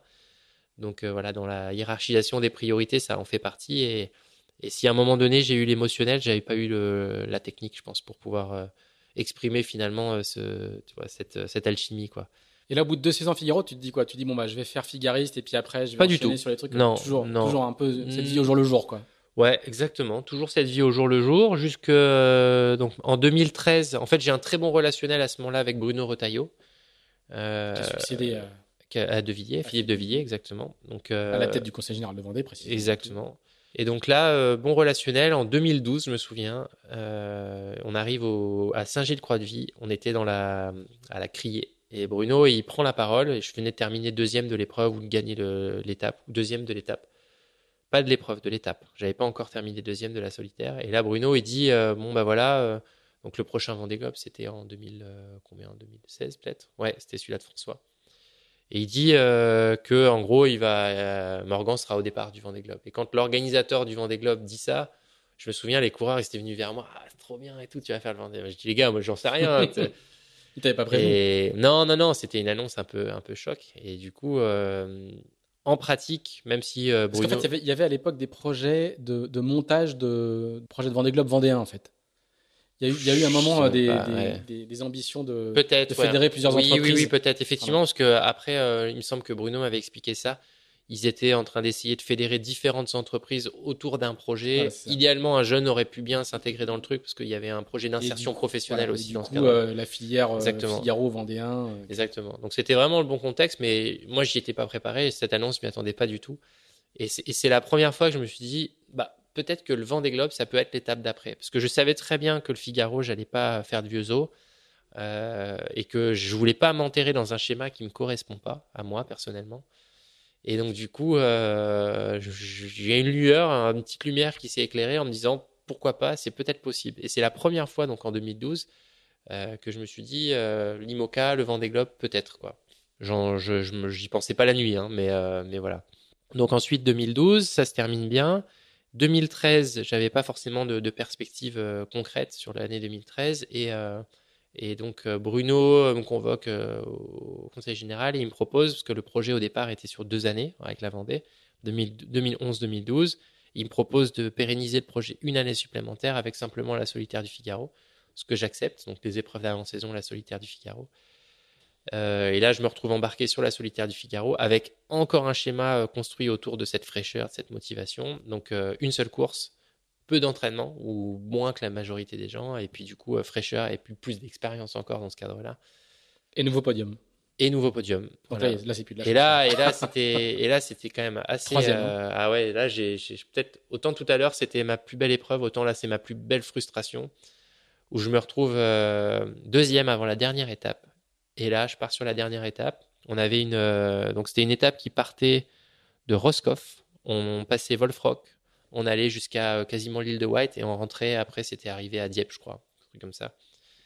Et là, euh, j'avais un quart d'heure de retard sur Fred Dutil. Et Yann Eliès était 3 ou 4e. Il y avait Xavier Macaire dans le lot aussi. Et là, je pars et je me retrouve à enrouler Wolfrock en tête. Donc, euh, mais largement en tête en termes de temps. Et je pars. Et là, c'était une nuit de tempête. Voilà, ils avaient annoncé euh, jusqu'à 40 nœuds dans les risées. C'était du portant l'arc serré sous spi. C'est une, un angle devant où j'étais pas hyper à l'aise. Et du coup, euh, pas panique à bord, hein, loin de là, mais bon, on commençait à accumuler un petit peu de fatigue. C'était la dernière étape. euh, on venait de passer une ou deux nuits, enfin une nuit en mer pour traverser la Manche. C'était la deuxième nuit. On en avait une troisième à vivre avant l'arrivée. Et là, euh, j'ai pas, j'ai pas été bon. J'étais moins rapide que les autres. J'arrivais pas à tenir la route. En fait, c'était un bord de l'arc serré qui faisait que si tu arrivais à rester haut sur la route, tu passais toutes les pointes anglaises. On était dans la brume, on voyait rien, il y avait du vent, il pleuvait, c'était incroyable. Et du coup, euh, si tu tenais pas ta route, ton cap, tu te retrouvais à devoir affaler ton spi au larc serré dans du vent très fort pour pas remettre le génois à passer les pointes. Et les pointes en sud de l'Angleterre, il y en a un paquet. Donc ça te faisait faire des manœuvres qui te faisaient perdre du temps à chaque fois. Et moi, je me suis retrouvé avec ce petit déficit de confiance au début sur cet angle-là, un peu d'appréhension, probablement lié aussi au manque d'expérience dans du vent fort, et la nuit, avec un peu de fatigue, qui ont fait que je me suis dit, si j'y arrive pas, c'est parce que euh, c'est parce que je suis pas, je suis moins bon que les autres sur cet angle-là, quoi. Alors qu'en réalité, euh, je pensais que mon ballast était plein et il était à moitié vide, quoi. Et, du coup, euh, voilà, c'est une vraie bêtise, c'est une, vraie une vraie connerie que que je regrette aujourd'hui, parce que probablement que les choses auraient été différentes. Mais pour autant, ça s'est quand même finalement bien terminé. Et c'est c'est Yann qui gagne cette année-là, avec Xavier Macaire, qui s'est retrouvé deuxième. Et en fait, c'est marrant parce que euh, c'est anecdotique, mais là, je devais participer à la, Transat AG2R cette année avec Xavier Macaire. On s'est jamais retrouvés tous les deux sur un bateau. On avait vraiment ça euh, en tête, et lui et moi. Et Xavier, en fait, on s'est un peu, et pour la sélection au départ en Vendée, et sur toutes nos années, parce que quand je termine euh, deuxième la, quand je termine septième la première année, il fait dixième. Quand je termine deuxième la deuxième année, il est dans le, dans le lot des, des, des bons aussi. Et là, il termine deuxième, je termine troisième. Donc, on s'est toujours chassé croisé avec Xavier. Et là, c'était un petit peu le, la résultante de, de tout ça, quoi, sur le même bateau. Malheureusement, on n'a pas pu y arriver, mais euh, c'est parti remise. Alors, ça va être, ta- ça va être ta- la, la fin d'une petite euh, séquence euh, Figaro euh, assez intense et, et plutôt, plutôt brillante. Et là, on va attaquer la séquence IMOCA. Alors, tu, Il tu, faut sortir les mouchoirs, là. c'est toi, qui vas nous dire. Il y a, il y a- il y a une- il y a une- il y a une phase positive avant, quand même. ouais, Euh, ouais. Euh, euh, tu, surtout, tu, vas pouvoir nous raconter un petit peu l'intérieur parce que tu vas être choisi Ouais. sur casting, comme on dit. C'est-à-dire qu'un sponsor a un projet, c'est qu'il va aller faire le Vendée Globe, c'est qu'il va construire un bateau et il va choisir un skipper et donc il va faire son marché sur, le marché des skippers justement. Et donc il va y avoir un casting. Raconte-nous un petit peu comment ça se passe quand on est casté comme ça, euh, quand on est sélectionné, présélectionné, sélectionné puis choisi. Comment ça se passe? Le téléphone sonne un jour en disant euh, Monsieur Le Gravière Non, pas exactement. Euh, en réalité, le, une semaine après la solitaire du Figaro en 2013, je reçois un mail qui avait été un mail envoyé, euh, comme tu dis, un, un, espèce de casting à différents coureurs. qui étaient déjà identifiés au départ par le groupe Safran qui avait déjà une espèce de shortlist, on va dire. Et puis, donc le mail, en fait, il demandait Alors, de. Safran a déjà sponsorisé Marc Guimau depuis déjà deux des globes. 12 ans, je crois. 12 ans, voilà. ouais, en tout cas, une bonne dizaine d'années. Et, euh, et, du coup, ils expliquent que voilà, euh, dans le cadre du, du changement de, de, leur skipper, euh, voilà, de mise en place d'un nouveau projet voile avec un nouveau skipper, euh, ils cherchent à recruter, ben voilà, leur nouvelle, nouvelle, nouveau fer de lance, et puis ils mettent en place effectivement une sélection qui au départ est une sélection sur dossier. Donc ils, identifient, je pense, 20 ou 25 coureurs. On le savait pas exactement, ah oui. mais à à, en fait à, à, poser la question dans le milieu, etc. En tout cas, tu finissais par arriver à savoir qui était concerné. Ah, toi aussi, t'as été appelé Non, ouais, ouais, ouais. Moi, c'était plus. Euh, J'avais eu l'info, je sais plus. Peut-être sûrement Anthony Marchand qui connaît tout. mais euh, mais non, non. Du coup, euh, voilà, on commence à, à, remplir le dossier. Moi, je me fais aider un petit peu euh, par mon, mon beau-frère qui est super bon euh, sur tous ces aspects-là. Et donc, du coup, voilà, on structure la chose. J'envoie le dossier. Donc là, c'était vraiment, il n'y avait même pas de présentiel, juste voilà, un envoi de documents. Donc c'est un PowerPoint où tu dis euh, ouais. voilà qui tu es, voilà et voilà ce que je ferais si, si vous me choisissez. Exactement, voilà ce exactement. Voilà, je sais, je sais plus exactement quel était le contenu, mais comment tu vois. En gros, c'est comment tu vois les, les, choses sur un projet IMOCA, euh, comment tu veux t'organiser, etc. Donc euh, là, je. C'est une présentation euh, presque entrepreneuriale, quoi. Voilà. Et en fait, c'était c'est étonnant parce que eux me l'ont expliqué après. Leur démarche, c'était de dire, là, ils recrutent leur skipper du, du, du projet voile. L'idée, c'est de le faire comme s'ils recrutaient un jeune ingénieur, quoi. C'était un petit peu appliquer quelque part leur démarche euh, industrielle au milieu de la voile. Donc sélection sur dossier. Un mois après, ou quasiment un mois après, shortlist. Donc là, on se retrouve à 5 et je suis retenu dans la shortlist. Je sais plus exactement qui y a, mais il me semble de mémoire qu'il y avait euh, des profils très variés. Il y avait, euh, avait peut-être y avait Sam Goodchild, un anglo-saxon, il y avait Charles Caudrelier, il y avait, euh, moi j'étais là jeune, il y avait peut-être Thomas Ruyant, etc. Donc des profils même pas forcément concurrentiels parce que chacun était très différent. Et puis en plus, dans ce contexte, on savait très bien, enfin, on se doutait que Charles Caudrelier était quand même un gros cran au-dessus de nous sur tous les aspects et que du coup, euh, c'était une expérience qu'il fallait vivre à fond et puis puis point barre quoi. C'était pas, ça allait Charles, pas. Charles, vous avez gagné la Volvo, enfin avait gagné la Volvo avec ouais, bon, Charles, il avant, avait tout gagné de toute façon comme aujourd'hui, hein, c'est pas à un moment donné. Et donc du coup, euh, bon, voilà, on se retrouve dans ce truc-là. Et l'étape d'après, si tu veux, c'était euh, c'était rencontrer, donc présenter le projet auprès du comité de direction euh, du groupe. Donc il n'y avait pas le directeur général, par contre il y avait la DIRCOM, il y avait le chef de projet, il y avait, euh, bon, il y avait quand même des, des, têtes de série du groupe. Quoi. Donc grosse pression, un peu moins pour nous que pour ceux qui avaient probablement plus de chances d'être retenus.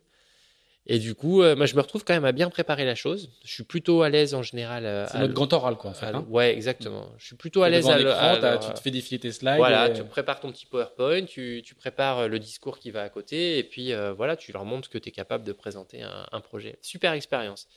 Et, et en coup, fait, euh, avant, avant, t'as répété, tu t'es entraîné. Alors ouais, alors exactement. Mon beau-frère a toujours été là pour m'aider dans, dans cette démarche. Que lui, il a vraiment fait les cursus d'ingénieur, les maths sup, maths spé, tout le tralala, donc euh, hyper bon là-dessus. Et, euh, et, donc du coup, il m'organise une session d'entraînement avec euh, des, des, collègues à lui, chefs d'entreprise, ah ouais. et je me retrouve, c'était génial.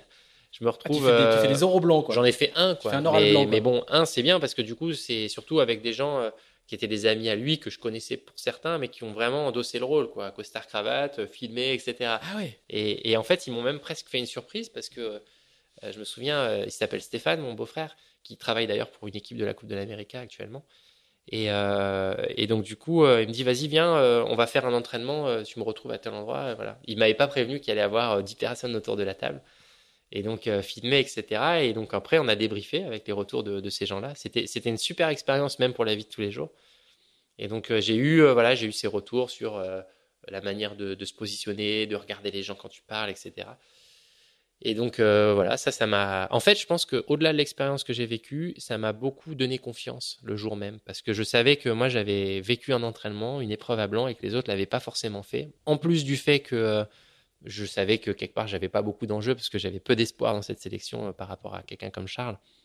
Donc donc voilà, embarqué dans ce truc-là, je me retrouve je sais plus, un, matin à Paris à présenter le truc. Et là, je sors de, de l'entretien et je me dis, si c'était à refaire, je referais exactement pareil. Super bien passé. Donc pour autant, j'avais aucun espoir, mais je savais que cette, cette étape-là, elle était, elle était bien vécue, quoi.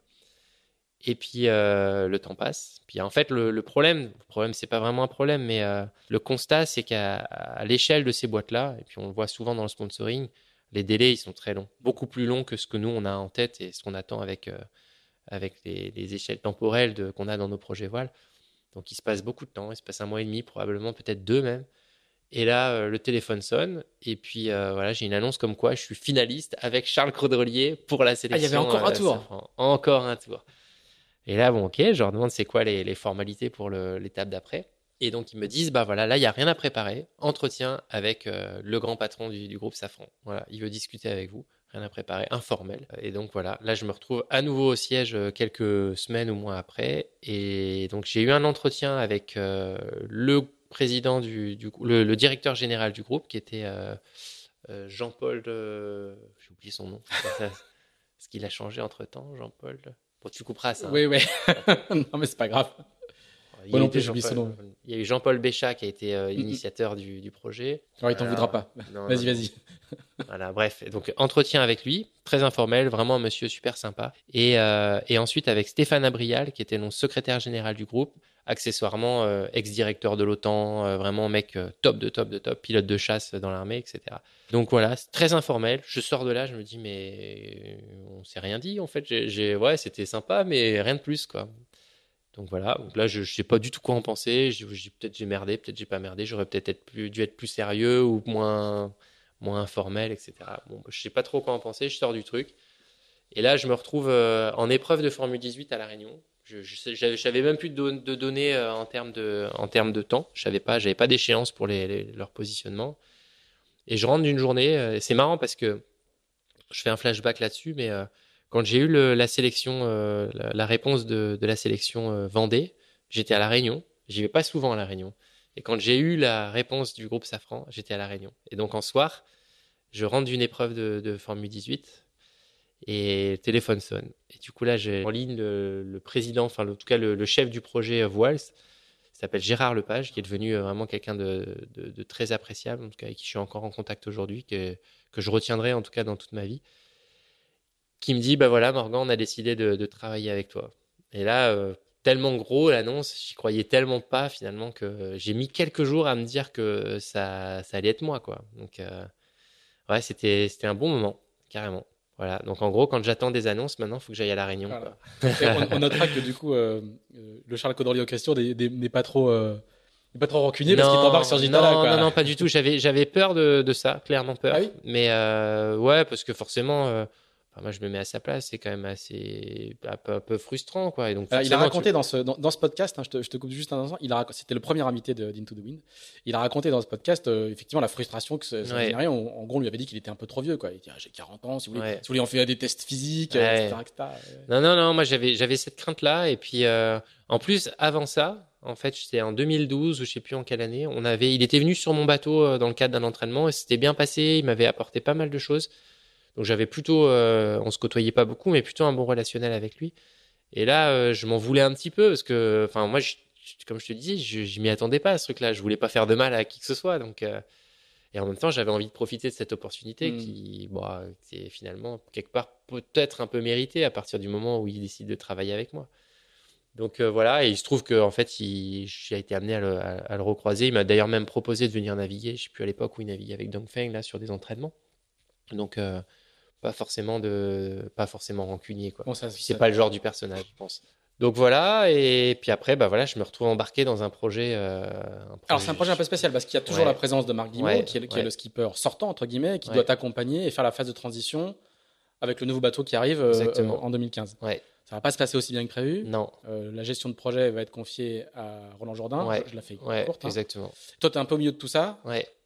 En fait, je ouais, je suis embarqué dans un projet. Je suis à la fois extrêmement content d'être là et en même temps un peu dépassé par l'énormité du projet, euh, la vitesse à laquelle passe le temps aussi. Et du coup, euh, on va dire que à la fin du premier temps, donc à la, fin du, premier temps euh, on va dire, je fais le bilan et je me dis que finalement, je, ne suis pas si heureux que ça dans ce projet-là. Je m'éclatais beaucoup plus en Figaro. Euh, certes, le bateau est exceptionnel. J'ai un très bon relationnel avec Safran.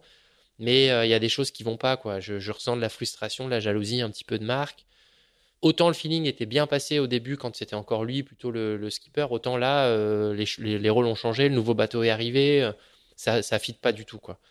Donc, euh, on en parle avec Safran. Il se trouve que dans le cadre du projet, euh, ça correspond à une phase où euh, les contrats avec l'équipe technique, du moins avec, avec la structure de, de Marc Guimau, arrivent à terme. Donc, du coup, eux, comme ils procèdent en temps normal, ils font un appel à candidature. Les, les, structures qui veulent postuler postulent et ensuite ils font leur sélection. Et donc, du coup, dans le cadre de cette sélection, moi, je, leur fais part de mon ressenti et du problème de relationnel qui est en train d'arriver avec Marc à ce moment-là. Et euh, avant que Safran prenne la décision, euh, ça va quoi, ça se passe encore bien. Même si je, moi j'ai toujours ressenti cette jalousie, cette frustration. Et, en même temps, j'avais aussi envie de m'affirmer et de pas me laisser marcher dessus dans la mesure où c'était moi le nouveau skipper et c'était plus Marc quoi. C'était mon bateau et c'était pas celui de Marc. Donc, euh, voilà. Et puis donc avec Safran prend la décision de d'auditer et de retenir finalement la structure de, Roland Jourdain, avec qui j'avais fait entre temps une, transatlantique et avec qui humainement ça s'était super bien passé. Donc du coup, euh, voilà, on se retrouve embarqué euh, dans le projet acte 2, on va dire, avec Safran, en sprint avant le vent des globes. Donc là, après, on connaît l'histoire avec Marc Guimau. Je pense que ça sert à rien d'en parler. Euh, mais donc du coup, acte 2 avec, avec Roland, course contre la montre pour préparer le, le vent des globes. Là, on n'est on est plus du tout dans le même état d'esprit, parce que là, on est vraiment dans, dans un relationnel plus fort, quoi, voilà, avec, avec Roland qui participe à toutes les navigations, on échange, on a vraiment une relation pas père-fils, loin de là, mais, euh, mais plus fusionnel, quoi, clairement. Alors, si, on, va, on va redonner quelques éléments de contexte. Hein, C'est aussi les tout premiers foilers IMOCA Foil qui sortent, qui vont essuyer les plâtres lors de la Transat Jacques Vabre 2015. Hein, euh, il y en a qu'un seul qui va finir, c'est Banque Populaire.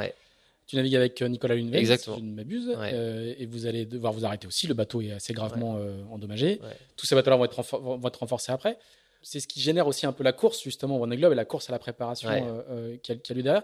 Comment, comment tu vis cette, euh, cette période-là où il y, a quand même, il y a quand même beaucoup de doutes sur, sur toute une partie de cette, cette, cette nouvelle flotte? On, se souvient de, de la sortie d'Yann à l'arrivée de la Jacques Vabre où il dit qu'il drape euh, carton rouge aux architectes. Il, y a une, il, y a une, il y a une, une petite ambiance euh, un, peu tendue autour de, autour de, ces, de ces nouveaux projets. Qui, c'est des bateaux qui ont coûté encore plus cher qu'avant. Voilà.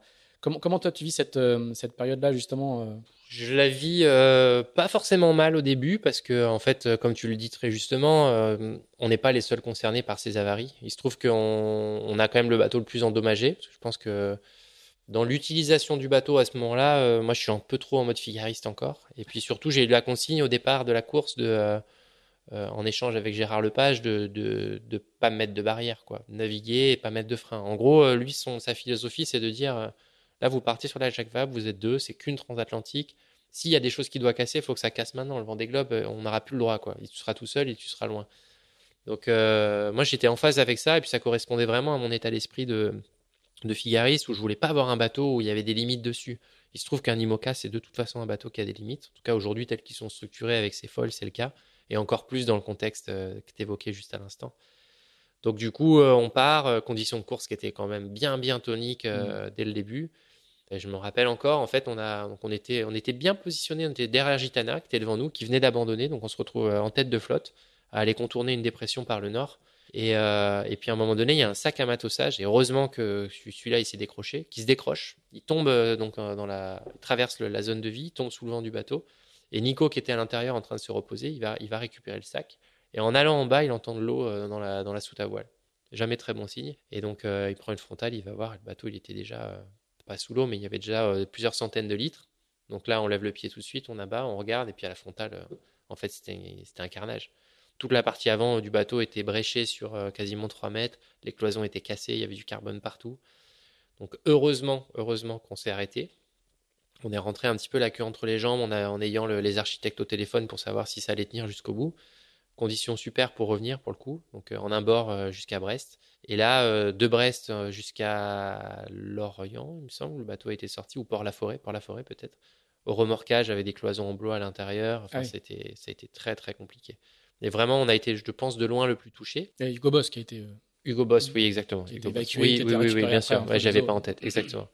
Et donc après, le problème qu'on a vécu, là où on a perdu du temps, c'est que ça a été à l'échelle d'un groupe comme Safran, très procédurier avec euh, les assurances qui voulaient pas prendre en charge et les chantiers qui se dédouanaient les responsabilités, etc. Donc voilà, c'est, on, a, perdu quasiment 3 ou 4 mois. Quoi. Ah oui. Ouais, je crois qu'on est rentré euh, parmi les premiers en chantier, on est sorti euh, de loin les derniers. Donc dans un contexte où moi j'ai peu d'expérience, où les bateaux sont récents, etc., même si on les a renforcés, c'est pas simple. quoi. Voilà. Donc là, ça commence à être un petit peu plus questionnant mentalement. Donc, moi, ah j'ai, alors avant le Vendée Globe, quoi. Ouais, Bah ça, moi c'est nouveau, l'histoire est nouvelle. Je pars d'une feuille blanche. Bon, voilà, ça, commence à faire son petit chemin dans la tête et il commence à y avoir des doutes là où avant j'étais vraiment que la fleur au fusil. Il y a une forme de, il y a une forme de pression médiatique aussi entre guillemets en, préparant cet enregistrement. J'ai lu des papiers où on parlait de toi en disant le nouveau gabar. Ouais, alors ça, moi j'arrive à m'en détacher un petit peu. Mm. En tout cas, euh, dans ce sens-là. C'est un, peu cliché, hein, mais ouais, euh, je, je, voilà, je connais le jeu un petit peu aussi et et ça m'a desservi euh, après. Donc, euh, j'essaye de prendre du recul euh, quand voilà, on sens parce qu'on peut très bien te, te, massacrer de l'autre côté. Donc, pour avoir vécu le meilleur et le pire, moi, je préfère être dans du neutre sur ces aspects-là. Mais, mais en tout cas, pour parler concrètement, je commence à me dire waouh, ces bateaux, ils peuvent être dangereux, quoi. Où il se passe des choses quand même différentes de, du Figaro sur lequel j'étais, du Tour de France à la voile et des bateaux sur lesquels j'avais navigué dans le passé. D'autant plus que euh, après cette Transat Jacques Vabre, il y avait la Transat euh, Saint-Barth, euh, la B2B, la B2B Saint-Barth Concarneau. Il se trouve qu'on n'est pas nombreux au départ, mais Safran, pour me permettre d'acquérir de, l'expérience, et je m'étais battu pour ça, décide de louer un bateau, qui était le bateau de Boitvézy, Nicolas Boitvézy. Donc un bateau vraiment qu'on met quasiment un mois à préparer. C'est vraiment l'ancien Hugo Boss. En l'ancien Hugo Boss, exactement. C'est vraiment bon voilà, on passe beaucoup de temps techniquement pour, euh, pour réparer le bateau. Finalement, je me retrouve au départ de la course. On était cinq bateaux. Et là, contexte de course en décembre, catastrophique. On prend une énorme dépression euh, au milieu de l'Atlantique. Impossible de la contourner par euh, aucun des côtés. Et en arrivant aux Açores, bah, c'est l'hélitroyage de Paul. Paul, il se retrouve à se casser plusieurs fois. Mela est accidenté à l'avant de son bateau. Le bateau est perdu pendant plusieurs jours. Voilà, donc voilà. Et en fait, je me retrouve bord à bord avec Thomas Riant euh, sous les Açores, 40, plus de 40 nœuds de vent, et j'ai mon vérin de tête de quille qui casse. Donc ma quille se retrouve à se balader sur le bateau, la, tête de quille qui poinçonne les cloisons. Je, même expérience euh, douloureuse et souffrante que, celle que je viens de vivre avant. Je me dis, c'est pas possible, quoi. Deux fois de suite. Thomas Riant qui casse aussi euh, son palier de quille. Donc on se retrouve en fuite tous les deux vers les Açores. Les Açores, quand ça cartonne, il y a des endroits où ça accélère fort. Donc voilà, impossible de, rentrer dans la marina, étaler le vent avec le moteur. C'était Bon, bref, je, passe les détails, mais situation vraiment très traumatisante qui qui m'affecte et qui me marque encore pour la suite. Du coup, je vis ça euh, coup sur coup. Je me dis, waouh, quand même, c'est dur, quoi. Donc voilà, on prend du recul, on se reconstruit, on répare le bateau, et puis, et puis là, on se retrouve vraiment dans la dernière ligne droite, le sprint final pour le Vendée Globe. Je retrouve de la confiance, et puis, euh, et puis voilà, il y a l'Azimut, trophée Azimut peu de temps avant le Vendée Globe. Donc là, ça correspond plus à un schéma de course que, que je connais, que je maîtrise. Ça se passe très bien première course, on met les foils d'ailleurs la veille de l'Azimut, les foils de version 2, parce qu'on savait que nous on avait encore la première euh, version des foils, qui était vraiment une version ratée, quoi, entre, guillemets, qui a, permis aux autres de probablement de, progresser aussi, mais, euh, mais voilà, donc on met la, V2, la version euh, Vendée Globe, et la même version que les banques populaires, que Gitana, etc. Et là, le bateau transformé, super. Top ampère, je termine deuxième de, du trophée Azimut derrière Banque Populaire, je pense, ou je sais plus, ou Paul Meillat ou Banque Populaire. Donc euh, super, premier des runs, le bateau qui était, qui était au top, quoi. Pas de problème structurel. Euh, je commence à me retrouver dans une démarche un petit peu plus en confiance, rassuré. Et puis bah là, le Vendée Globe, euh, Vendée Globe difficile, si tu veux, quand vraiment je fais le focus sur le Vendée Globe, difficile parce que émotionnellement, je suis vraiment quelqu'un de bah, d'émotif au sens large. Je ressens beaucoup les choses euh, et je savais que ce moment de, départ allait être, allait être, euh, allait être dur. En tout cas, la séparation avec mes proches dure. Un peu d'appréhension forcément parce que bah, je pars vers l'inconnu. Je suis jamais allé dans le sud, etc. Juste, le, t'en parles sans que je te questionne, mais effectivement, les, images du départ euh, restent euh, gravées dans la tête de, beaucoup. Forcément, c'est un moment incroyable. Il y a des questions sur comment il va se passer cette, année s'il n'y a pas la même foule. Euh, toi, évidemment, tu es effectivement extrêmement oui. Et tu as beau dire, tu sais que tu vas l'être, tu n'arrives pas à lutter contre, contre cette, cette, je pense que vague qui arrive. Quoi. Ta question, elle est, elle est intelligente parce qu'au final, je me je m'y étais préparé, je savais que j'allais vivre ça. Et en m'y préparant, c'était pire que tout. Parce ah que je me suis focalisé sur ce truc-là. Et quand je l'ai vécu, je me suis, enfin, j'étais pas prêt, quoi. Enfin, c'est mm. presque, j'aurais presque dû me dire, bon, je mets ça dans la tête, ça Et, en fait, j'ai presque concentré mon attention sur ce moment-là en me disant que j'avais travaillé dessus, donc du coup, mais en fait, euh, l'émotion est trop forte, ça, mais ça m'a fait du bien dans la mesure où, euh, une fois que le départ était donné, ou même avant le départ dans la procédure, je me souviens avoir été capable de, switcher de mode. Et, ça, j'avais dit à Bilou, j'ai dit, écoute, Bilou, laisse-moi euh, vivre mon truc, laisse-moi évacuer. C'est ma manière à moi de, tourner la page. Et il m'a dit, il n'y a pas de problème, tu vas dans le bateau et quand tu sors, tu... Et là, je suis sorti et c'était parti, quoi. Et ça, euh, quand j'en discute d'ailleurs, c'est Yann Eliès qui m'avait dit ça. Il m'avait dit que lui, euh, quasiment 15 jours après le départ, il souffrait encore de, de ses émotions, alors que moi, je n'y pensais plus, quoi. C'était pour moi, c'était du passé.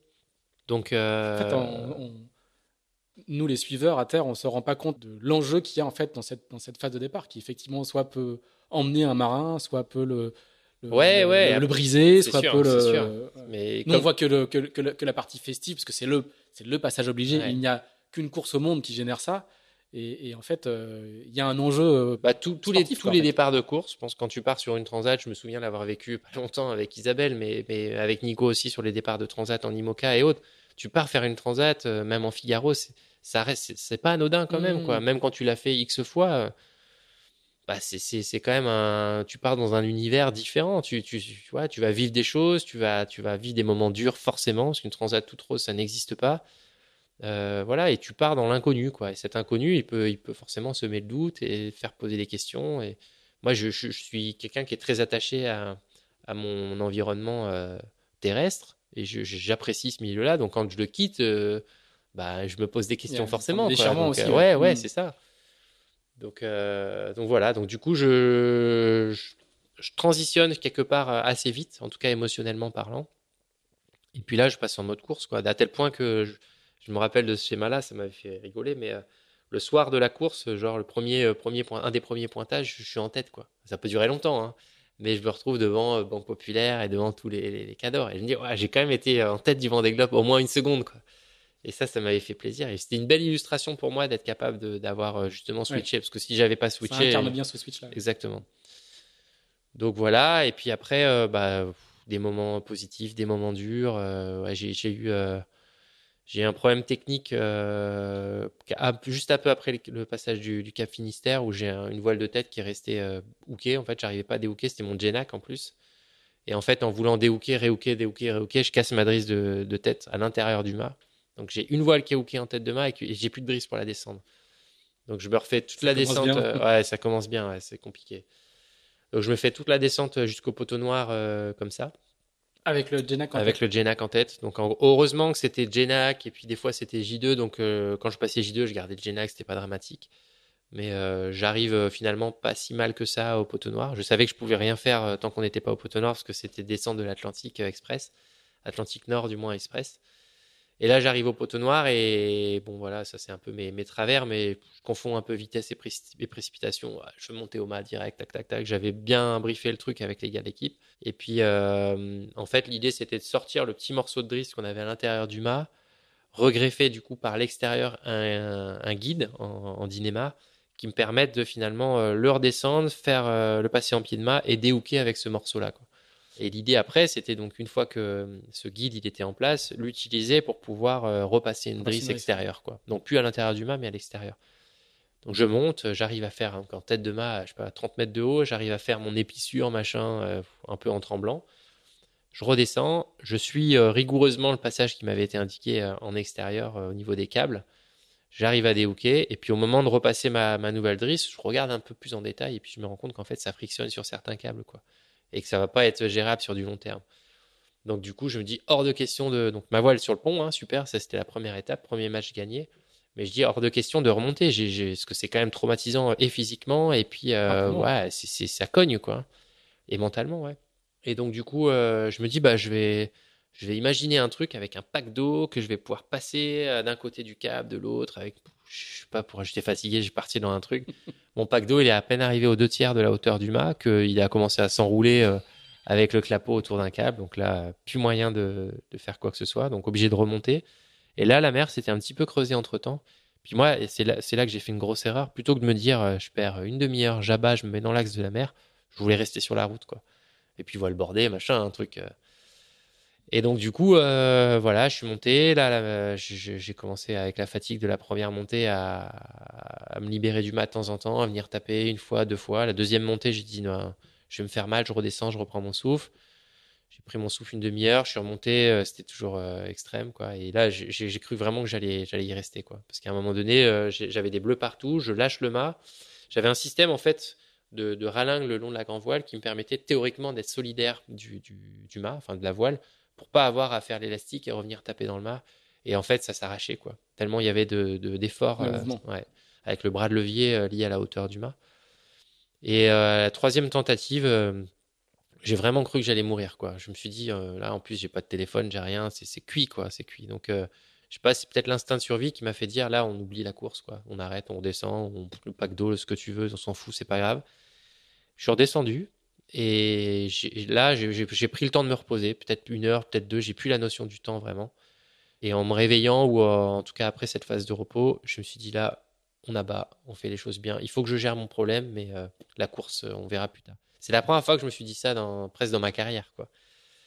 Et, en fait, je suis remonté, ça m'a pris cinq minutes, montre en main, le ah bateau il bougeait plus, c'était nickel. Je me suis dit, Momo, t'es le roi des cons là, c'est n'importe quoi. Donc, euh, voilà, euh, et, ça prouve quelque part que je manquais aussi d'expérience, parce que cette expérience du large, quelque part, tu le sais bien sur un Vendée Globe, quand t'as un peu de, avec du recul, je me, je me dis, mais je referai pas du tout les choses de la même manière, mais sur plein de trucs d'ailleurs, mais en l'occurrence sur cette gestion-là. Donc, euh, donc voilà. Et donc je repars. Euh, ça, ça a été. C'est vraiment, c'est là que je trouve que ça illustre bien le, la course au large et le pays des extrêmes. C'est que je repars d'une phase où j'étais au fond, au bout de ma vie, au fond de moi-même, à une phase où Madrid, elle est réparée, elle est bien passée, le bateau il est à 100%, c'est reparti quoi. Et donc ça, ça illustre la, partie vraiment descente de l'Atlantique Sud où, contrairement à, au schéma global que, que, que m'avait un peu illustré Bilou avant de partir, où il m'avait dit, tu verras, la première partie, elle est bien active, elle est intense émotionnellement, euh, il y a du vent souvent, les alizés portugais, ça va cartonner, machin. Poteau noir, et tu verras l'Atlantique Sud, contournement de l'anticyclone, tu vas te reposer, quoi. C'est cool, t'es au portant. Et là, il se trouve qu'on prend une dépression juste après le poteau noir, donc même pas de répit. Et ça repart, euh, pleine balle, font les ballons. Donc là, j'avais le bateau qui était euh, en pleine possession de ses moyens, c'était super, il marchait bien, c'était les conditions de foiler. Je redouble Paul, je redouble Jérémy, je me retrouve, je crois, quatrième à ce moment-là. Donc, euh, donc c'était, c'était génial, quoi. Et bon, contre-coup un peu de, finalement, de cette descente de l'Atlantique, plus l'Atlantique Nord. Je suis un peu fatigué euh, en fin d'Atlantique Sud. Ça commence à remollir un petit peu. Et là, je, je réidentifie quelques petits problèmes. J'ai des problèmes de vérin de pilote. Je, commence à avoir pas mal des problèmes de communication, des trucs résolvables, hein, mais, euh, mais ça commence à. Je crois que j'avais deux vérins cramés sur les trois déjà. On n'a pas fait le sud encore. Donc, je commence à avoir des, petits doutes un peu techniques. Et puis en fait, euh, je sais plus ce que c'est. Ouais, si c'est ça. En fait, au réveil un matin, petit matin, je sens le bateau qui part euh, un peu en vrille. Je me dis bon, ah, c'est moi, c'est mes sensations, ça n'a pas allé. Puis après, j'entends les voiles claquer. Ah, c'est pas, c'est pas normal quoi. Et je sors. En fait, le bateau était au tas. Je ne même pas même pas rendu compte. Euh, safran relevé. Au début, je me dis safran relevé. Et puis en fait, j'ai mon protocole de classique parce que j'étais parti au tas euh, régulièrement quand même sur le Vendée Globe avec des problèmes de pilote et autres, comme tout le monde, j'imagine. Mais donc je remets le bateau en route, etc. Et puis en fait, en remettant le bateau sur ses rails, euh, bizarre, parce que tu le fais en fait en mode manuel, donc mhm. avec la barre en main. Et bizarre, euh, pas les mêmes sensations. Et puis en fait, en, regardant derrière, le sillage était bizarre. Et, puis, euh, puis plus de safran, quoi. Safran vraiment arraché, quoi. Donc du coup, bah, le bas de combat, je roule le Genac, je mets en position un peu survie, je remets la pelle au vent. Je sais plus si elle était elle était relevée ou, pas, mais je remets la pelle au vent euh, du coup dans l'eau pour pouvoir vraiment euh, continuer à piloter le bateau, même en même sous grand voile seul. Et puis bah là, voilà, c'est commencé le, processus de pas de survie, hein, mais mais de crise quoi. Appeler euh, dans un premier temps Bilou, le manager, qui lui se met en contact avec les archives, voir j'avais un, bord d'attaque de, Safran en fait dans le bateau pour voir si effectivement avec le bord d'attaque je peux réparer quelque chose. Et puis en fait très rapidement on arrive à la conclusion que j'ai pas de safran de, spare la mèche elle est cassée, donc structurellement il y a entre guillemets rien à faire quoi. Donc du coup, euh, bon bah décision d'abandonner. Et puis euh, puis voilà, fin de Vendée Globe quoi, fin de Vendée Globe. Et là étonnamment, euh, j'aime bien parler d'émotionnel parce que forcément ça fait partie un peu de ce que tu vis aussi. Et, je suis partagé entre entre deux émotions. En fait, l'émotion de se dire, euh, putain, le Vendée Globe, c'est fini, euh, c'est horrible, c'est quand même euh, beaucoup de préparation. Surtout à un moment où j'étais quand même plutôt dans une phase euh, positive. Quatrième de la course, c'est pas rien. Et puis une émotion à me dire, euh, bah en fait, toutes les galères, elles s'arrêtent aussi, quoi. Et, soulagement, et- quoi. ouais, presque. C'est bizarre, hein, mais, mais c'est- je suis partagé. Et puis je suis très fatigué aussi à ce moment-là.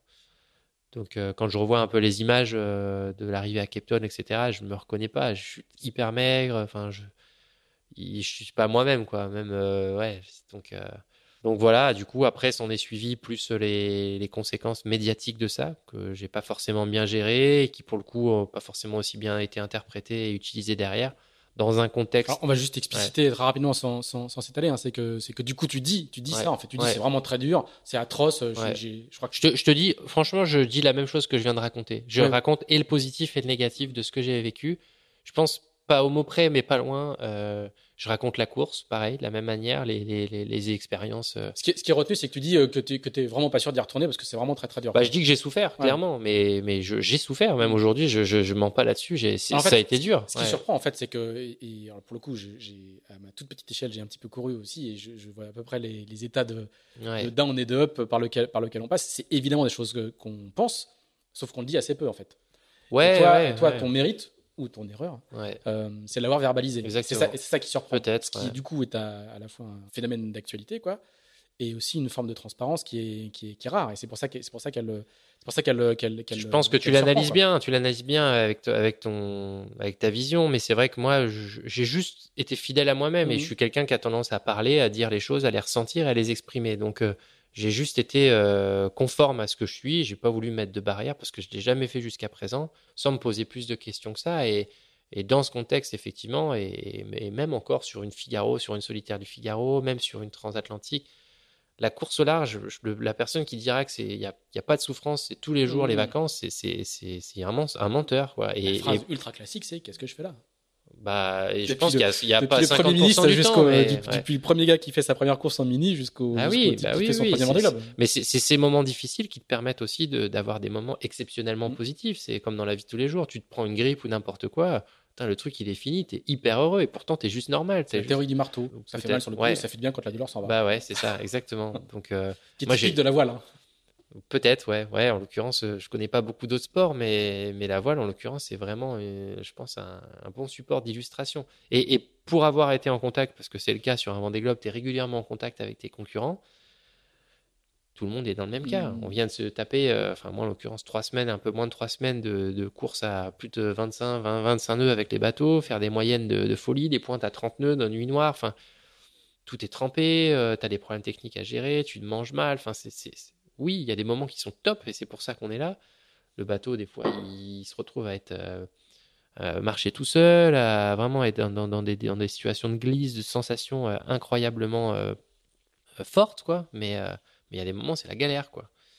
Donc voilà. Et, et, et quelle leçon tu tires de, justement de cette, de cette phase-là qu'il faut qu'il faut pas tout raconter ou que faut tomber sur que, ouais, j'avoue qu'après avoir un peu souffert médiatiquement, euh, bah, notamment d'un journaliste, hein, je ne peux pas faire de polémique là-dessus, mais euh, euh, qui, qui a écrit quand même un article à polémique et il s'en est presque vanté pour s'excuser en disant que l'idée c'était de faire des clics, merci. Mais du coup, au début, je me suis dit bon bah ok, si c'est ça, je raconte plus rien quoi. Je vais, je vais tenir un discours bête et méchant, mais et puis, et puis ça va terminer. Mais je pense que déjà tout le monde est perdant à ce jeu-là. Et puis, euh, puis c'est pas moi, quoi. Donc euh, moi, j'ai envie de rester fidèle à moi-même, pour le meilleur comme pour le pire. Donc euh, plus ma conclusion, ça a été de me dire, euh, méfie-toi peut-être en fonction des gens que tu as en face de toi. Voilà. C'est juste que Adapte tout le monde n'est pas, n'est pas bien intentionné. Puis de toute façon, le, le- le rôle d'un journaliste, c'est pas forcément de, de raconter que le positif.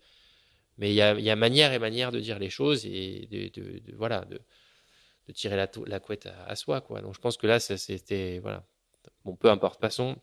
Mais du coup, ça permet effectivement de, de se construire. Parce que vivre des expériences, que ce soit Alors des voilà, expériences. c'est- par ça que tu as commencé quand on a, quand on a commencé Ouais. cette discussion.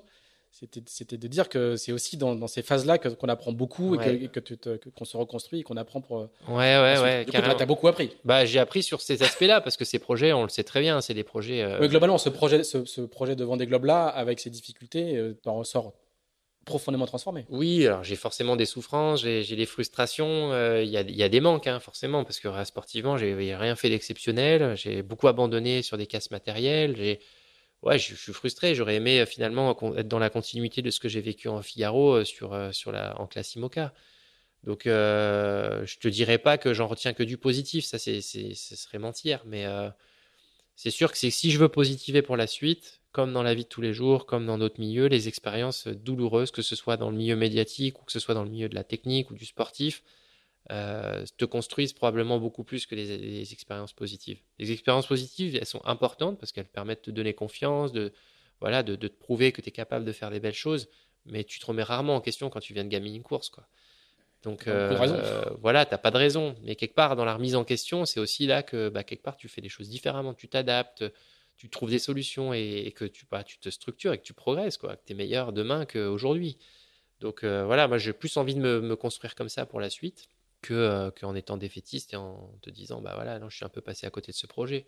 Ce qui en soi est, est pas faux mais je suis passé à côté du projet c'était presque légitime par rapport à, à mon expérience ma maturité. Je suis arrivé un peu un peu vite un peu tôt à cette place là quelque part. Mais super moi je suis content j'en tire le positif.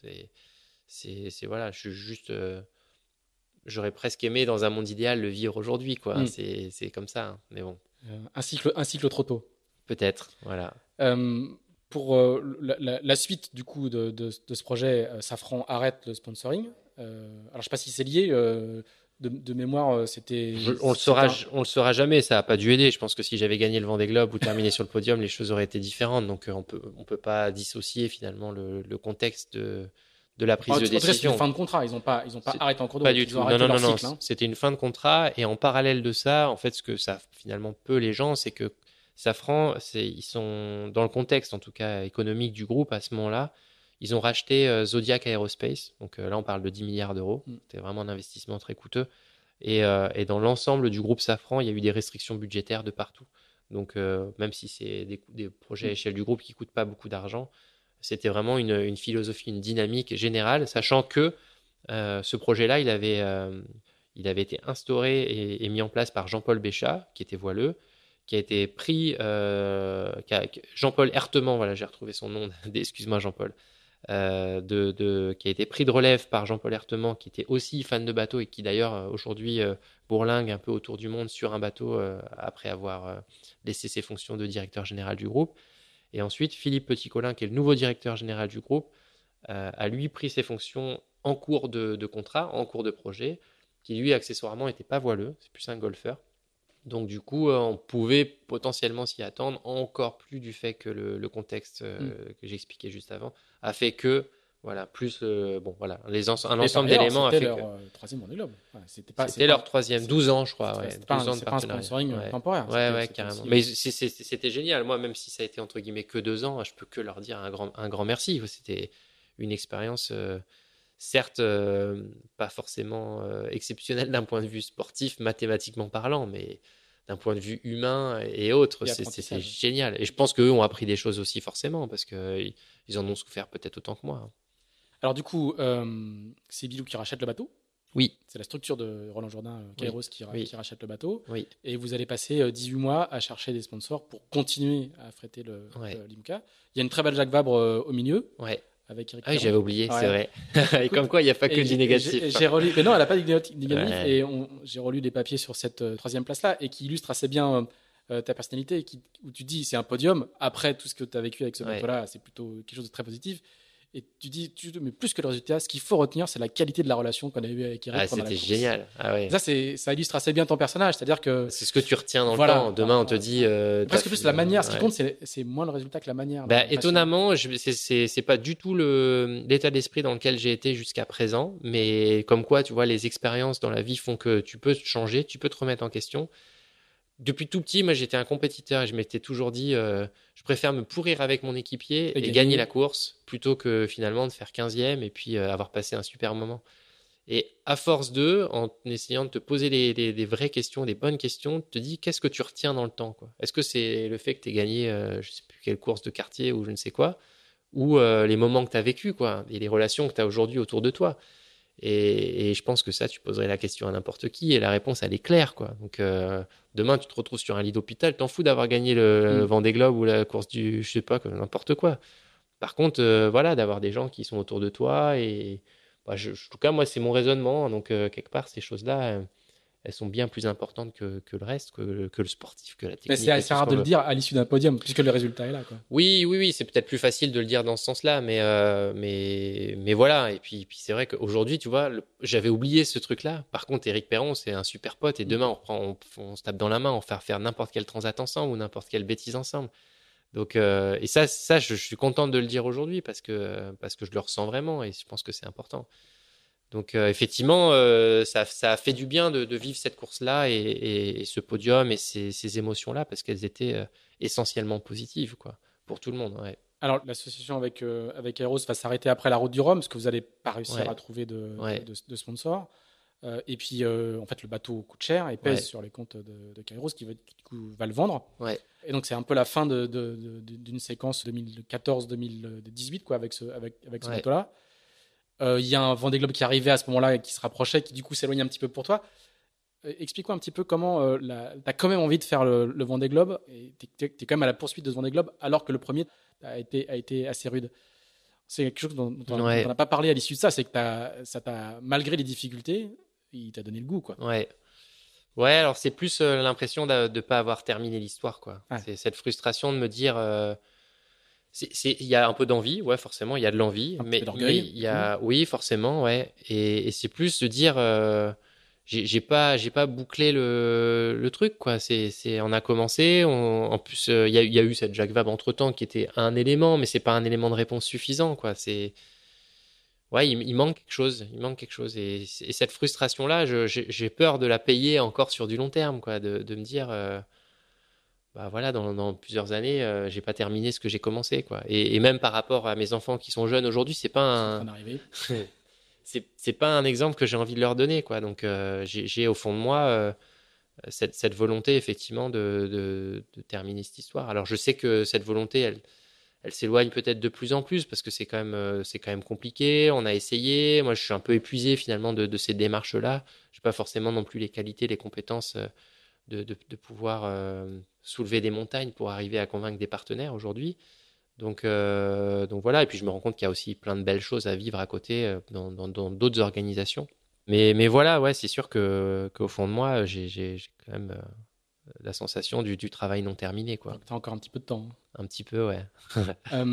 pour terminer, tu vas faire comme, comme beaucoup, beaucoup de marins, quand les temps deviennent un peu difficiles, le livret d'épargne du, du, du, coureur au large dans ce pays, c'est une petite solitaire du Figaro, une petite AG2R. C'est retour, euh, c'est, euh, c'est retour. J'aime, j'aime pas, ouais, j'aime pas vraiment. Je, le, vends mal. Ouais. je, le vends mal. Mais il y a un nouveau bateau, il y a beaucoup de marins retournent au Figaro 3 et ça va plutôt bien se passer parce que tu fais une. Alors, je pense que c'est plutôt la, la, la G2R avec Sébastien Simon c'est la dernière du Figaro 2. Oui, exactement. Et puis tu vas faire du Figaro 3 et tu vas retourner avec Gilles Lamaé. Euh, exactement. Retour aux sources, ouais. Une toute dernière question. Euh, on passe rapidement justement sur ce, sur ce retour euh, au Figaro qui continue à être le fond de jeu de beaucoup de, de beaucoup de marins. Il y a eu un épisode qui s'est, qui s'est pas très bien terminé avec du point de vue technique et sportif avec MACSF et le projet de ouais, Isabelle Josh Cup, puisque vous avez talonné au départ de la, encore une, quoi. Décidément, je parle que de ça, quoi. je suis désolé. Hein. non, mais l'Iboca, c'est pas ton truc. Non, bah non, mais c'est clair, je vais faire autre chose. Je vais faire autre chose. Euh, mais dis-nous, partage-nous juste l'expérience du coup de, complètement autre chose. Naviguer avec euh, avec une femme euh, qui avait qui, avait peu d'expérience de, de, de l'IMOCA, qui a un parcours elle euh, très différent, qui a une personnalité assez forte aussi. Euh, avec à, nouveau un, un, ancien coureur à, la tête à la tête de la structure. Mm, Partage-nous un peu ton, ton, ton, expérience de ces quelques mois en leur, en leur compagnie. C'était une belle expérience. Moi, j'en retire euh, beaucoup de positifs malgré le fait que ce soit mal terminé, forcément. C'est sûr que, bon, encore une expérience, la force d'en avoir, à un moment donné, c'est va falloir se poser les questions. Heureusement qu'il y a quelques trucs sympas entre temps, mais bon, c'est vrai qu'on.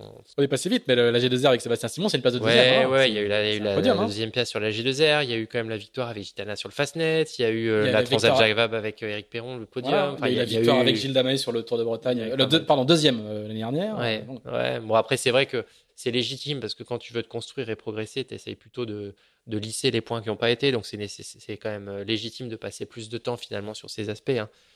Donc, euh, donc voilà, mais en l'occurrence, euh, bah, il y a eu cette avarie. il y a eu ce talonnage au départ de la Transat Jacques dans un contexte quand même un peu, spécial, pas forcément évident. Ça aurait pu arriver à d'autres, hein, clairement, parce qu'il y a eu, on, a, certes touché, pas pris suffisamment de marge par rapport au, aux, zones de haut fond en cartographie, mais d'un point de vue purement théorique, il n'y avait pas l'ombre d'un doute sur l'endroit où on se positionnait sur la cartographie, qui était d'ailleurs en ley line de, de la bouée au vent.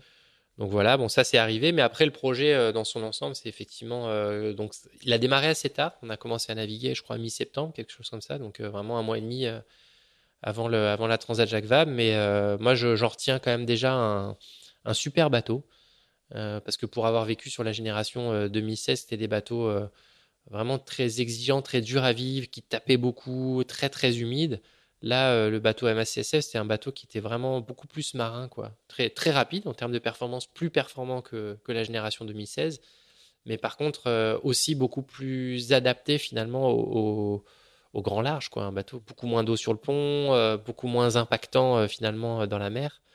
Ouais, vraiment très très positif, quoi. Je, je m'étais fait la réflexion de dire si demain je devais partir sur un Vendée Globe un bateau comme ça, si j'avais le choix entre le bateau 2016 et celui-là, je prendrais celui-là sans hésiter. Quoi. Ouais. Alors que le bateau a 12 ans hein, quand même. C'est l'ancien safran. Hein. C'est l'ancien, c'est le premier safran du nom, exactement. Et donc du coup, euh, non, non, ça c'est donc ça c'était une bonne surprise. Après, effectivement, le l'interaction avec Isabelle, c'était super instructif. C'est quand même euh, au-delà de sa morphologie, quelqu'un qui, qui, est vraiment à la nia, qui se qui se prépare, qui se structure de manière vraiment très très organisée, très investie. Donc euh, ça, ça a été vraiment impressionnant de, voir euh, finalement toute l'énergie et, tous les efforts qu'elle était capable de fournir pour pouvoir euh, se préparer au mieux. Donc, euh, voilà, une, belle équipe. Alain, il a, pour le coup, tu vois, là, c'est peut-être un peu l'exception qui confirme la règle, mais Alain, il est, en termes de manager, il est, il est incroyable. J'ai jamais vu quelqu'un d'aussi investi, d'aussi motivé, d'aussi finalement compréhensible aussi euh, d'un point de vue euh, mental, parce qu'il aurait pu euh, vraiment nous taper dessus après la transat, enfin après la varie de la Transat bah, il a été dans le discours vachement à l'écoute, quoi. Hein. Enfin, pas à l'écoute, mais il nous a aidé plus que plus qu'il nous a torturé, quoi. Donc, donc voilà, je pense que lui aussi, dans ses expériences de vie, a fait des bêtises, a, a commis quelques erreurs. C'était l'invité précédent de, de, ce podcast. On a fait deux épisodes tellement il a, tellement c'était long. Ouais, c'est un, un, sacré personnage hein, qui est quand même qui est assez attachant. Hein.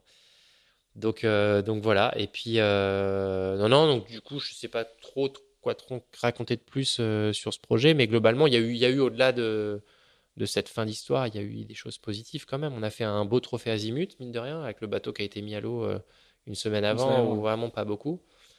Donc voilà, une interaction avec Isabelle, encore une fois, très sympa et très instructive, parce que c'est vrai que moi, j'avais pas l'habitude de naviguer avec un public féminin.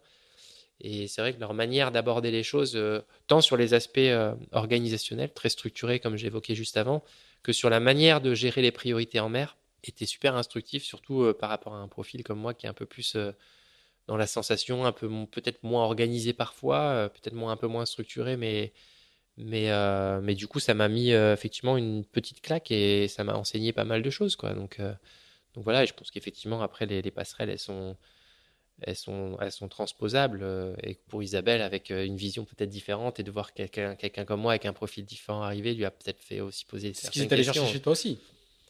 C'est la complémentarité. Et probablement, ouais, probablement. Après, je ne connais pas exactement leur, leur choix de, de co-skipper, mais, euh, mais c'est sûr que d'un point de vue humain, ça a, été, ça a été instructif, ouais, carrément, carrément. Et malgré la situation un peu délicate, ouais, on, a, on a eu des moments on en a pleuré hein, cette situation à bord. Hein. C'était dur hein, quand même. Tout est surtout aussi vite, tous les espoirs qui tombent en l'eau, qui tombent à l'eau avec un partenaire aussi, euh, ma qui est incroyable, qui est exceptionnel, à qui on voulait vraiment euh, Isabelle et moi renvoyer la balle et, remercier de la confiance qu'ils ont fait euh, de se réengager dans la voile malgré une expérience pas forcément très fructueuse en tout cas dans le passé sur le Vendée Globe précédent. Donc on, on, avait vraiment tous les facteurs pour pouvoir euh, avoir les sources de motivation nécessaires pour aller chercher quelque chose de bien. On n'avait pas la pression d'aller gagner la course, hein, clairement. Donc, euh, donc euh, voilà, ça a, été, ça a été dur et pour autant, on a été hyper bien accompagné, que ce soit par Alain, que ce soit par le partenaire, que ce soit par toute l'équipe autour, malgré le fait d'avoir amené un bateau un petit peu abîmé au, chantier. Quoi. Voilà. Bon. Merci beaucoup. Ça sera le podcast de la résilience, en fait. On a appris que même quand c'est difficile, on apprend toujours. Donc, ce qui, ne, ce qui ne te tue pas te rend plus fort.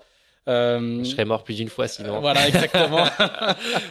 Euh, et puis, euh, on va souhaiter de, une très belle saison sur Gitana et de tourner euh, encore plus vite euh, que euh, ce cher Francis Joyon. La barre est assez haute. Le bateau, vous avez un très très beau bateau, mais la barre est quand même euh, extrêmement haute. hein. Il, va falloir, euh, il va falloir aller euh, très très vite. Je crois que je sais même plus, c'est 40, euh, non, 40, 40 jours. 40 je jours. hein. Ouais, ouais. mais On a, on a un très beau bateau, une très belle équipe et un Bientôt- excellent équipage. Bientôt, ça va donc, pouvoir euh, se faire sur les congés payés, sur 5 semaines de congés payés, ces histoires-là. Merci beaucoup, merci pour tout le temps, merci pour ta franchise. Je, Ouais. je- je le savais en venant ici que on parlerait vrai, donc euh, c'est parfait. Merci à toi. Merci à vous si vous nous avez suivis euh, jusqu'à cette euh, heure 52 de- de- d'épisode. N'hésitez pas à le partager, n'hésitez pas à mettre 5 étoiles sur iTunes, c'est bon pour le référencement, je le dis à chaque fois, afin que vous soyez toujours aussi nombreux à nous écouter. On va te laisser parce que il y a tes enfants qui attendent derrière la vitre. Moi, je le, je le vois dans les vitres autour et ils sont rentrés de la plage. C'est l'heure de déjeuner et je vais me faire euh, engueuler par euh, la maman et le papa parce qu'ils vont manger en dehors des horaires. Euh, merci à vous. Le prochain invité, comme d'habitude, on ne le connaît pas et on vous retrouvera au début du mois prochain. Merci. Avec plaisir. Salut.